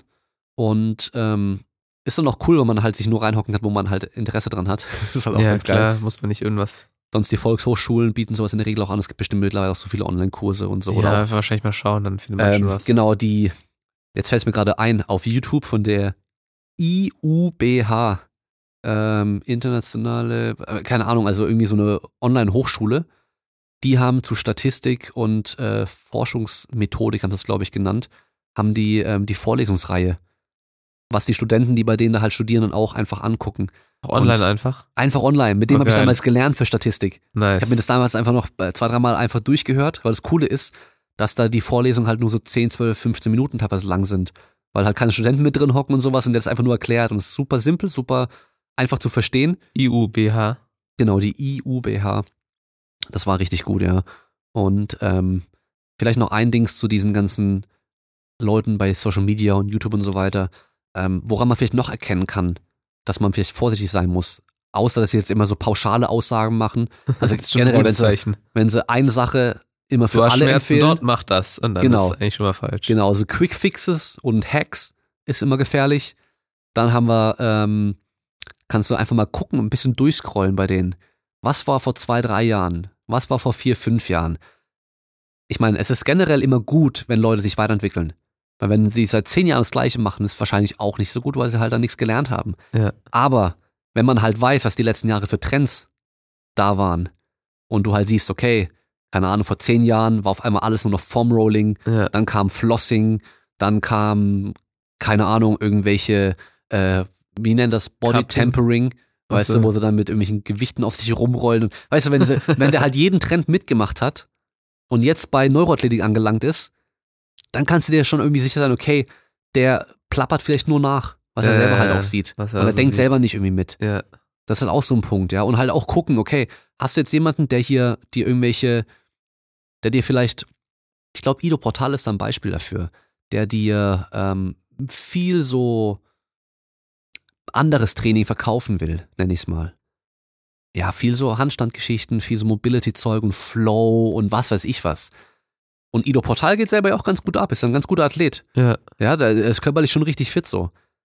Aber wenn du halt dann vielleicht guckst, wie hat er das selber entwickelt, seine Athletik, und du halt siehst, der hat früher einfach auch Gewichtheben und so ein Zeug gemacht, Weil Er hat ja auch viel gemacht. dann liegt das halt vielleicht auch daran, dass er halt so muskulös und stark geworden ist. Ja. An dem normalen Training. Und hat für sich dann halt entdeckt, dass ihm das andere vielleicht einfach nur mehr Spaß macht, aber das macht ihn vielleicht nicht zu dem, was er jetzt ist, Ja. sondern die Sachen von früher haben ihn dazu Das gebracht, er- so ja. zu werden. Das ist halt auch immer wichtig. Weil sonst sind wir halt wieder beim nächsten Punkt, du nimmst aber den, den, den krassesten Typen, der halt Ja, wie auch wenn ich sage, ich, mein Körper hat sich Tricking aufgebaut. Ja, was genau. Auch Quatsch ist. Ja. Ja, nimmst halt den krassesten Bodybuilder, stellst den hin und äh, lässt den halt irgendwie ähm, mit so einem. Plastikgerät trainieren, weißt du? Und verkaufst es dann im Fernsehen, so wie dieses Late-Night-Shopping, weißt du? Der hat nicht mit dem Shake-Weight seine, seine, seine Muskeln aufgebaut. Der hat Ja. mit, mit Bodybuilding seine Muskeln aufgebaut. Ja. Das sind alles so Hinweise, wo man halt drauf achten kann, die einem vielleicht helfen kann, so ein bisschen was zu erkennen. Und äh, ganz oft, wenn sich's zu, zu gut anhört, ist es bestimmt nicht wahr. zu, wenn sich's zu schön anhört, um wahr zu sein, dann ist es bestimmt noch nicht wahr. Ja, nice. Einfach so ein bisschen gesunder Menschenverstand reicht Ja, cool. oftmals auch. Ja, nice. Mir hat's, mir hat's mega Spaß gemacht. War echt eine coole Folge. Und ich habe auch wieder ultra viel gelernt. Wie gesagt, für mich das größte Learning, Learning war halt echt dieser Gedanke, so okay, Muskeln geben mir mehr Power und dann der Körper tief ist und ich natural bin, werde ich schon nicht irgendwie auf einmal 30 Kilo schwerer sein. Ja, das war auf jeden Fall sehr nice. Ähm, du, du hast ja bei deinen Gästen normalerweise immer, haben die ja immer das letzte Wort und du hast Mhm. ja gesagt, du hast jetzt nur eine Folge gemacht irgendwie, wo du interviewt wurdest auch. Folge 30 oder so hast du gesagt. Irgendwie sowas, ja. Genau, dann vielleicht, weil es schon so lange her ist, was, was willst du denn jetzt, du hast jetzt so viel mitgegeben, aber vielleicht noch ein abschließendes Wort von dir? Oi. Jetzt habe ich schon so viel geredet, Ja. aber es ist auch cool, mal zu wissen, wie es wieder ist, wenn man auf der anderen Seite sitzt, so als Gast. In seinem eigenen Podcast vor allem. ja. Ähm, abschließend, also guck, was dir Spaß macht. Ohne Witz, weil ich habe es nämlich gemerkt, ähm, so die letzten Jahre, ich habe halt durch den Podcast auch und durch so dieses bisschen Social Media und alles, weißt du, du rutschst dann schon so ein bisschen auch in so ein Bild rein, so eine Schiene rein. So, okay, ja, ist der Kraftraum-Podcast, weißt du, so geht auch viel um Powerlifting und so. Und ich habe damals ja noch die Wettkämpfe und alles gemacht und so. Und es hat mir schon auch Spaß gemacht. Aber irgendwann halt nicht mehr so. Und Ja. mir hat dann so ein bisschen was gefehlt. Und das ist auch vollkommen okay, wenn du dann halt sagst, okay, ich war jetzt irgendwie jahrelang der Powerlifter von mir aus oder ich war jahrelang der Bodybuilder, hast einfach keinen Bock mehr drauf, dann, dann, dann, und du hast vielleicht was anderes sogar gefunden, wo du Bock drauf hast, so, dann mach einfach das, weißt du, so, solange du halt irgendwie was machst, was du, was dich, was dich fordert und was dich motiviert, dass du dann weiter an dir selber arbeitest und dich verbessern willst und ein Ziel drauf, ein Ziel hast, wo du darauf hinarbeiten willst und halt nicht nur noch so ins Leere rein trainierst, sag ich Ja. mal, ähm, ist alles gut so, weißt du, und ähm, vor zehn Jahren hätte ich mir bestimmt nicht vorstellen können, dass ich mal irgendwann mal auch so richtig auf Ausdauersport Bock hätte oder vielleicht mal zu einem Läufer werde oder sowas. Das kann ich mir jetzt alles vorstellen. Ja. So. Und wenn ich da irgendwann mal Bock drauf habe, dann mache ich das auch so. Und ähm, das heißt nicht, dass ich jetzt kein Krafttraining mehr mache. Ich mache auf jeden Fall noch Krafttraining. Nur hat sich halt mein, mein, mein Ziel so ein bisschen verändert. Und das Coole daran ist aber auch, dass ich jetzt wieder viel mehr Interesse habe, so, weil, also am Training an sich und dadurch, dass ich auch einfach mehr Bock wieder auf Training habe, bin ich jetzt auch wieder viel mehr so drin als, ja, vielleicht so letzten, letzten zwei, drei Jahre, vielleicht muss ich sogar ehrlich gestehen, da, dass ich selber einfach nicht mehr so viel so geschaut habe, so, okay, wie kann, was kann man noch so optimieren und auch was die ganze Forschung angeht und so weiter. Es, natürlich war es mein, mein Beruf war und so weiter, aber dadurch, dass halt auf, durch mich und meine Online-Präsenz halt auch alles so in dieses reine Powerlifting irgendwann auch so ging, war es halt relativ einfach dann, weil du halt immer, es ist ja am Schluss trotzdem immer das Gleiche irgendwo mit den individuellen Unterschieden so, aber so jetzt wieder weißt du so, okay, warte mal, was macht's, weißt du, zum Beispiel so, jetzt geht's darum, äh, Dropjumps ins Training, ins Training einbauen. Wie mache ich es am besten? Was geht, was, Umfang angeht, was den Zeitpunkt angeht, was ähm, so die langfristige Planung und so weiter angeht, weißt du so, da, da, da sind, da kommen jetzt wieder so einfach bei mir persönlich aber wieder Fragen auf, wo ich so, wie das Interesse wieder hab, so, Hast du auch So Bock, ich's- wieder nachzugucken? so wie ich es früher halt hatte. Ja. Früher habe ich halt jeden Tag alles verschlungen, was ich gefunden habe. Ja. Weißt du so. Und das hat mir irgendwann halt gefehlt. Weil halt beim Powerlifting, da kommt halt nichts Neues. Das ist halt einfach, da wissen wir, wie es man funktioniert. weiß, wie es geht, man weiß, was man machen muss. Jeder jeder man. kocht ein bisschen anders, die Zutaten sind nicht die gleichen, weißt du, aber jeder Ja. kocht ein bisschen anders. Aber da ist nicht so viel, sag ich mal. Ähm, und auch wenn es zum Beispiel viele denken, ähm, dass äh, Mike Israel mit seinem MEV und MRV und sowas, dass das alles neu gewesen wäre. Das Ja. war's nicht. Das gab's Ja. vorher alles genauso, nur die Begriffe gab's dafür halt Und das ist nicht. jetzt auch schon die letzten Jahre, es es hat sich ja auch nichts geändert. So. Nee, das ist alles noch genau gleich so. Und ähm, wir haben ja dieses Pendel, sag ich immer so, in dieser Fitness- oder Gesundheitsbranche. Die schwingt immer von einem Extrem zum anderen so. Und da war es vielleicht so von hochvolumigem Training zu, zu wirklich so niedriges Volumen, hohe Intensität und dann wieder zurück so ein bisschen, waren wir wieder bei diesem hohen Volumen eher. Und jetzt geht's wieder zurück, dass wir so merken, so, okay, hey, einfach nur, einfach nur Volumen ballern, ist es halt vielleicht doch nicht. Also sag, ein bisschen was anderes so und so dieses Muskelversagen vielleicht oder Nahmuskelversagen und hohe Intensität so hat auch seine Vorteile und hat auch so bestimmte Aspekte, die das andere eben nicht erreichen kann und so. Ähm, deswegen, weißt du, so, es ist immer so, Das es ist immer so im in stetigen Bewegung. Wandel, aber so an sich hat sich da nicht viel getan. Ja. Deswegen einfach guckt, worauf ihr Bock habt und macht das. Hauptsache ihr cool. habt Spaß. Vielleicht abschließend äh, von mir, dass man sich nicht so sehr mit dem identifizieren sollte, was man macht und sich dann darauf beschränkt, dass man sagt, ich bin das und deswegen mache ich nur das. Und dass man sich einfach sagt, ich bin ein Mensch, ich kann alles machen und ich muss nicht ähm, ein, eine Sache sein. Ich bin nicht mein Beruf und ich bin auch nicht mein Sport, sondern halt noch viel mehr. Genau, ja. Nice war's. Ich wollte dein, dein, dein Outro nachmachen, jetzt habe ich aber vergessen, was du da immer sagst. Nur bleib stark, aber was, was Ähm, ist davor? Normalerweise kommt es automatisch, deswegen muss ich selber jetzt nachdenken. Ich sag immer an alle Zuhörer, wir hören uns beim nächsten Mal und bis dahin, bleibt stark. Also bleibt stark. ciao, ciao. Ciao.